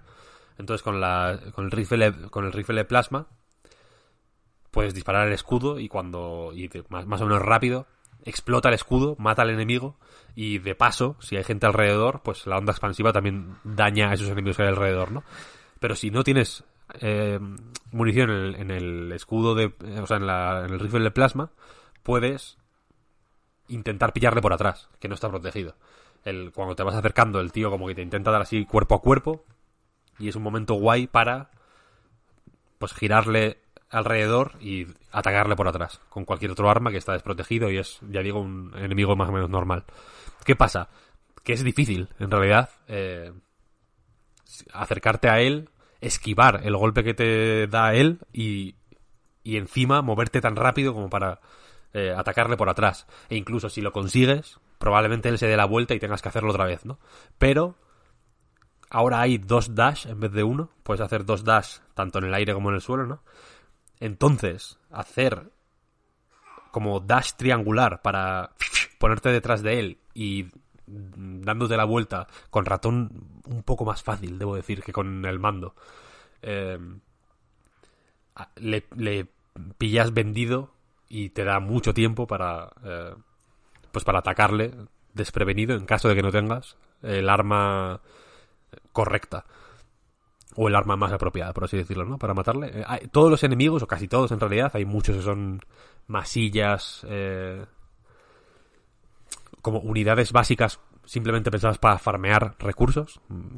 Hablaré más de esto ahora. Eh, pero todos los enemigos están diseñados más o menos con esto en mente. Todos tienen un punto débil muy claro. que de hecho, de nuevo, el juego no quiere que pierdas tiempo en ver cuál es el punto débil, ¿no? Tú sabes que si hay un enemigo que tiene, por ejemplo, un lanzacohetes, es muy probable que ese lanzacohetes sea el punto débil, ¿no? Entonces el juego ya te, sale un pop-up que te dice, este enemigo, el aracnotron, por ejemplo, famoso, que es como eso, como una araña con patas, como un cerebro con patas eh, mecánicas, rollo araña y una y un lanzamisiles eh, que sale por, por, pues por atrás, ¿no? Como por... eh, o, o por adelante, ¿no? Rollo periscopio, por así decirlo. Eh, pues el punto débil es el, el, el lanzamisiles este y te, y te lo pone, ¿no? En plan, en Arachnotron, este es su punto débil. Y para, y para eliminar este punto débil, la manera más apropiada es esta función secundaria de este arma concreta, ¿no? Y te lo pone muy explícito, porque, la, porque es divertido exprimir estas debilidades de los enemigos, entonces... eh, o sea, y, y el- el- la acción de exprimirlas es suficientemente divertida y el juego te da tan poco tiempo para pensar cualquier cosa que, es- que, se agradece, incluso que te lo digan, ¿no? Y que todo lo que viene a mayores de eso, o sea, cómo aproveches tú las posibilidades de movimiento y de ataque que tienes y que tiene cada arma, eh, pues mm, se disfruta también, ¿no? Y suma, todo suma, nada resta. Eh, es alucinante. Y eh, la cuestión es que todas las armas tienen muy poca munición, entonces tienes que estar constantemente buscando maneras de sacar munición. ¿Cómo se saca munición? Pues como en el original, eh, con la motosierra. O sea, digamos que cuando matas a un enemigo, su muerte suele tener una reacción. Es decir, si un enemigo está estuneado y le haces un remate, te da vida. Eh, en, este, en este ahora hay un lanzallamas que se activa con la I. Si. En el caso de Xbox, que es donde he jugado, si le das eh, con el lanzallamas a un enemigo y le atacas, le sacas escudo. Si le das con la motosierra, le sacas munición para todas las armas. Entonces, como la vida y el escudo bajan muy rápido y hay que encontrar maneras de subirlo, y como la munición baja muy rápido y hay que encontrar maneras de. eh, pues de rellenarla. Este juego constante de gestión de recursos, eh, organizado en las arenas que normalmente están diseñadas para que haya dos armas, dos tipos de arma dominante. En el tutorial te lo ponen de una forma muy explícita. Creo que no está mal en realidad que te lo digan tan explícitamente, quiero decir, pero básicamente hay cuatro tipos de arma en función de la munición, eh, diferenciados por colores, ¿no? La escopeta es roja, la ametralladora es naranja, o sea, verde, eh, la- el plasma es morado, ¿no? Hay como el, hay, tipos de munición concreta que suelen hacer más daño o- o que hacen más daño y que por la manera en que atacan suelen estar recomendados para cuatro grandes arquetipos de enemigos, por así decirlo, ¿no? Todos los enemigos eh, están dentro de uno de esos cuatro grupos. Entonces, las arenas, la manera en que van llegando los enemigos, suele ser para que haya siempre dos eh, tipos de enemigo, por así decirlo. Dos grandes familias de enemigos. Eh, para que puedas ir, para que no tengas que ir, aunque puedes hacerlo y es acaba siendo lo natural, eh, que no tengas que ir cambiando entre todas las armas eh, demasiado, o sea, recurriendo más de la cuenta a, este, a esta rueda de armas que ralentiza un poco el tiempo, sino que puedas ir cambiando rápido con, con una pulsación de botón, digamos, entre una y otra, por así decirlo.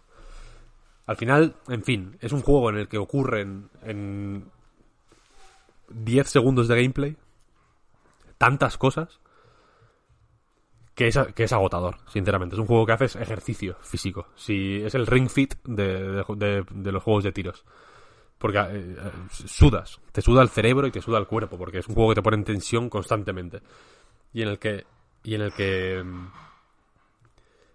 En el que eh, empiezas eh, jugando pen- pensando más de la cuenta, en el sentido de que tienes que pensar, pues, qué arma va bien y va bien en este momento, ta, ta, ta, pero que en cierto momento se convierte en ah, puros automatismos. Sabes, eh, lo, lo- sientes, cuál es el arma correcta. Incluso cuando entran enemigos nuevos, de los que no conoces el punto débil, por ejemplo, sabes que tienes que usar. Está diseñado de esa manera. Es un juego que está bien diseñado para incluso visualmente eh, hacerte saber qué tienes que usar en, cada momento, ¿no? Y al final se se convierte Alex Pascual eh, lo, comentábamos el otro día, él decía que para él era como tocar un instrumento, que al principio lo haces de una forma más torpe porque tienes que pensar, vale, pues esta tecla es la, esta tecla es re, tal. Pero en cierto momento simplemente sabes cómo va, ¿no? Y fluye, fluye, fluye. Y este juego acaba fluyendo de una forma brutal. Eh, cuando terminas el juego, que tiene alguna sorpresilla final simpática, nada del otro mundo, pero está guay. Como fan de Doom, está guay. Eh, puedes. Bueno, creo que se, desbloquean. eh, cuando te pasas una misión, se desbloquea la versión maestra, que se llama, los, los niveles maestros. Yo recomiendo jugarlos cuando se termina el juego entero, vaya. Que vienen a ser.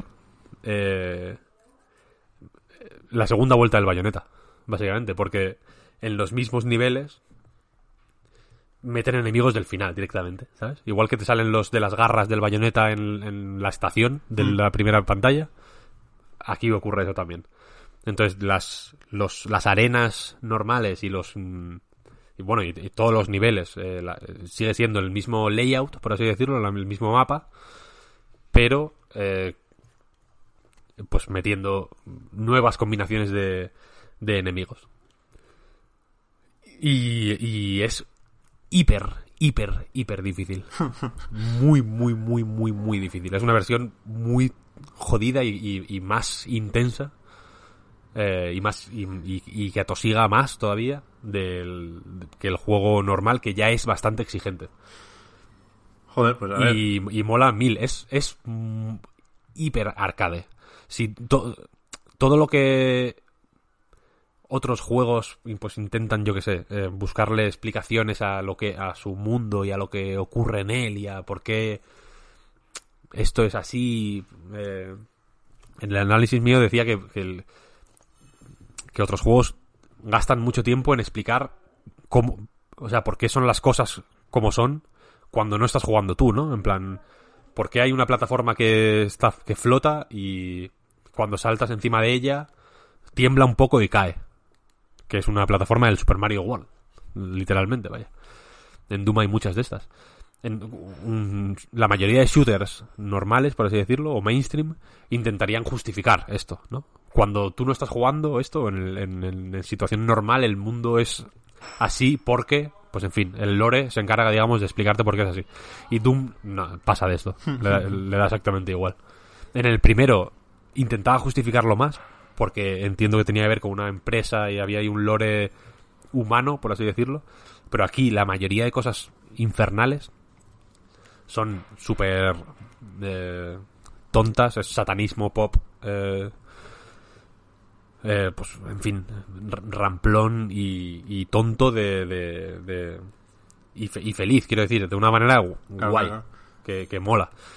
Y, y, y no pierde tiempo en, en- en- en pijadas, va al, al grano de una manera hiper arcade que casi es casi da pudor jugarlo, porque como joder, los juegos ya no son así, ¿sabes? Ya. Joder, a mí me, me- me sorprende que viendo vídeos de este Doom Eternal, todavía no, no lo he podido jugar, parezca lento. Y parezca poca cosa el de 2016, ¿eh? Que era, que era lo más frenético que, nos podíamos permitir en ese momento. Eh, se habla mucho de lo clásico, Víctor, pero yo no sé hasta qué punto lo, lo moderno se ha colado en Doom Eternal. Es decir, hay dos cosas que me parecen de Battle Royale. Lo de la munición y, la- y el hat de colorines, que no, no me parece mal. Y después lo del Battle Pass. Tiene pase de batalla el juego, pero, o sea, gratuito y single player. La progresión es un pase de batalla, ¿no? O sea, what the fuck. Esto es un poco estúpido, la verdad. Eh, yo el multijugador no he jugado todavía porque no estaba. Creo que abrieron ayer los servidores. No tuve tiempo. La campaña es muy larga. O sea, no, no es. si- sin nada de multijugador. Del modo Battlezone este. eh, ya, ya es un juego sustancioso, ¿eh? Em, Pero es verdad que hay mil desafíos diarios, semanales, el, el- este, este, esta especie de pase de batalla que la, que la verdad es que no, no sé, que creo que te desbloqueas como skins y mierdas. No, o sea, no, no, no tiene ningún papel en el, en el juego. Es, es morralla. O sea, morralla pura. No, no. Sí, o sea, por ejemplo, los skins que puedes desbloquear eh, se ven en el juego porque las escenas que hay en tercera persona, alguna, eh, son in-game, vaya. No sé, las. las eh, lo que personalices se ve, se ve reflejado ahí, ¿no? Y. Pero, pero no tiene. No, no va más allá. Es un poco parida, la verdad. Eh, eh, Es muy tonto. Es, es que no, no- ni. Para mi gusto le quita un poco de, de, de- de pureza que le habría ido bien, vaya. Pero. pff, Ni pincha ni corta, la verdad. Me sorprende, o sea, creo que, que lo tiene más fácil para restar que para sumar. Pero bueno. Es insustancial. O sea, por ejemplo, eh, las armas, cuando las, las. Como en el original, las puedes mejorar, ¿no? Ahí tiene Mm. dos. eh, funciones secundarias, por así decirlo. Y, la- y las puedes ir mejorando, tal, tal, tal. Cuando compras todas las mejoras para un arma, para, o sea, para una función secundaria, hay un desafío de arma. Que es como para desbloquear la mejora final. En el caso de la escopeta, por ejemplo, es con, la, con el lanzagranadas de la escopeta eh, reventar el lanzamisiles de 25 aracnotrones, creo, o algo así. Mm. Entonces, este... Creo que se llama reto maestro o algo así. No está mal, digamos, porque es un desafío que te, des- que te desbloquea algo para el juego y que te obliga a, a ponerte a prueba, ¿no? Porque realmente el, el lanzamisiles el punto débil del Agnotron es más o menos pequeño y acertar con el lanzagranadas pues es divertido, está bien, es un, es un buen desafío. Pero luego hay un montón más, en plan... eh, usar la motosierra 30 veces. No sé. O sea, no es un, no es un reto, lo vas a hacer, quiero decir. Es, es un hito que artificial, digamos, y sin ningún sentido, que podía ser 30 o podían ser 30.000, en realidad, ¿no? O sea, no- porque no te dan nada eh, a cambio de eso, es simplemente pues, para una progresión falsa que no, que, que no tiene, que no se ve reflejada en el juego de ninguna forma, ni, ni lo, ni lo mejora ni lo empeora, quiero decir, ¿sabes? Es, es- de hecho, esto- estos retos, el otro día la, historia esta que publiqué en A Night de contra los logros y tal, que mezclaba un poco los logros, haciendo una forma un poco polémica y un poco burda, con los sistemas de progresión, así rollo Fortnite y tal. Pero ese es, me refería a este tipo de estímulos tontos, digamos, que, que, que te, que te parecen querer animar a hacer cosas que no, que no tienen por qué animarte, ¿no? A hacer. Porque... eh, Que, dan por... No, es que no se puede jugar sin... Eh, sí se puede jugar sin reventar 25 metralletas de aracnotrones con la escopeta, digamos, pero no puedes jugar sin usar la, la motosierra, ¿no? Igual la usas 29 veces en vez de 30 en todo el juego, no lo sé. Yo creo que se usa más. Pero que es algo que, que, que hay, que hay que hacer, ¿no? Claro. El reto sería no usar No la motosierra nunca. Entonces es, es raro, ¿no? Es, es un- una parafernalia ahí alrededor del juego que, que, que es un poco tonta. Es la típica eh, tontería de Bethesda, ¿no? Que, que si no meten una tontería revientan los pobres. pero pero vaya, ya digo, más allá del más allá del, de, de la vulgaridad de, de tener toda esta es- estos pop-ups ahí saliendo en plan a- avisándote de lo que estás haciendo, es como gracias, ya, ya lo ya lo sabía. Yo creo que son más mecanismos de espionaje un poco, ¿no? Para que, para que haciendo seguimiento de estas mierdas, Bethesda sepa cómo se está usando el juego. Más que otra cosa. Si no, la explicación no le veo ninguna. Pero más allá de esto, el juego es puro... Es puro... eh, es, es- puro videojuego sin, sin complejos. O sea, eh, volviendo al meme, eh, The Virgin Call of Duty te justifica tonterías y te pone press X tu, eh, para rendir homenajes a un cadáver y intenta justificar que, que los soldados iraquíes tengan escudos y, y jetpacks y The Chad Doom Eternal te pone de pronto esqueletos eh, con, calaveras con llamas que van volando hacia ti. Y, y que se ríen mientras te, mientras te atacan. Y le da igual. Es una- y es una, es una estupidez todo. Y, y- y digamos que se refocila en este en esta estética totalmente irreal y, y adolescente y estúpida. Y le sienta bien la verdad. Yo lo he gozado infinito. Yo creo que es el mejor shooter que ha salido en esta generación. Sin ninguna duda Pues vamos a hacer la, la dupla esa de Animal Crossing Doom, sin duda, sin duda. muy bien Antes o después. Y yo creo que no está mal, ¿no? Para un podcast de cuarentena, lo de hoy. Sí, sí, sí, está muy bien, está muy bien. Podríamos ir a... Vamos, ha, ha habido más ruidos de lo habitual, ¿no? Tampoco. Ya. Eso también ha habido mucha más cantidad y menos divagaciones. Sí, sí, sí. Podría, o sea, yo pensaba que nos alargaríamos más, ¿eh? Y estoy pensando, empezando a sufrir porque es hora de comer ya y aquí me, me van a organizar un motín en casa. Pero bien, bien, bien. Así que voy cerrando, si os parece. Sí, Perfecto. Vamos a recordar lo de que el podcast Reload, igual que a nightgames.com, se mantiene gracias a vuestras generosas aportaciones en patreon.com barra a night reload. Especialmente sentido el agradecimiento de estos días porque está la cosa muy mala. Eh, por eso, precisamente, ahora tenéis un ratito más de podcast con la prórroga. Y con el resto nos volvemos a ver o a escuchar, no sé, tenemos que hacer algún directo en Twitch, ¿eh? O sea, volver con los gameplays ya mismo y hacer algún podcast. Estuvimos hablando de hacer este, pero nos pillamos un poco los dedos y teníamos que avisar sí o sí con poco tiempo, así que de la semana que viene podría ser un buen candidato, porque me imagino más o menos cómo será, ¿no? Porque tenemos por ahí Persona 5 Royal, yo creo que habré jugado al Nio 2, que nos quedó la semana pasada y yo estoy jugando ahora al Nio 2. fíjate, creo que, que estamos a tiempo y alguna, alguna cosilla nueva saldrá, que aunque esté el mundo más o menos parado, como sigan las noticias de videojuegos igual que esta semana, vamos a tener trabajo. Pues sí. Nada más. Muchas gracias a todos por el apoyo, por escucharnos y ayudarnos a mejorar. Gracias también, Víctor y Marta, por haber estado aquí una semana más.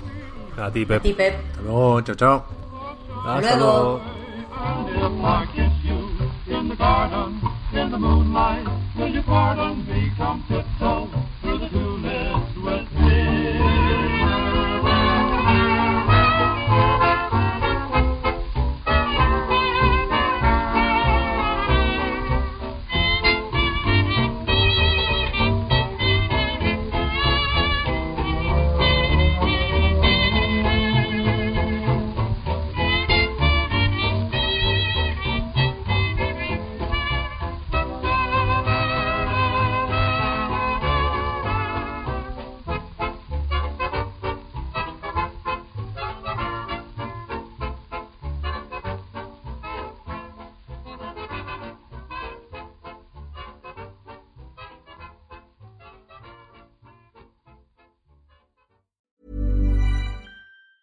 Hi, I'm Daniel, founder of Pretty Litter. Did you know cats tend to hide symptoms of sickness and pain? I learned this the hard way after losing my cat, Gingy. So I created Pretty Litter, a health monitoring litter that helps detect early signs of illness by changing colors, saving you money and potentially your cat's life. Pretty Litter is veterinarian developed, and it's the easiest way to keep tabs on your fur baby's health right at home. Go to prettylitter.com and use code ACAST for 20% off your first order and a free cat toy. Terms and conditions apply. See site for details.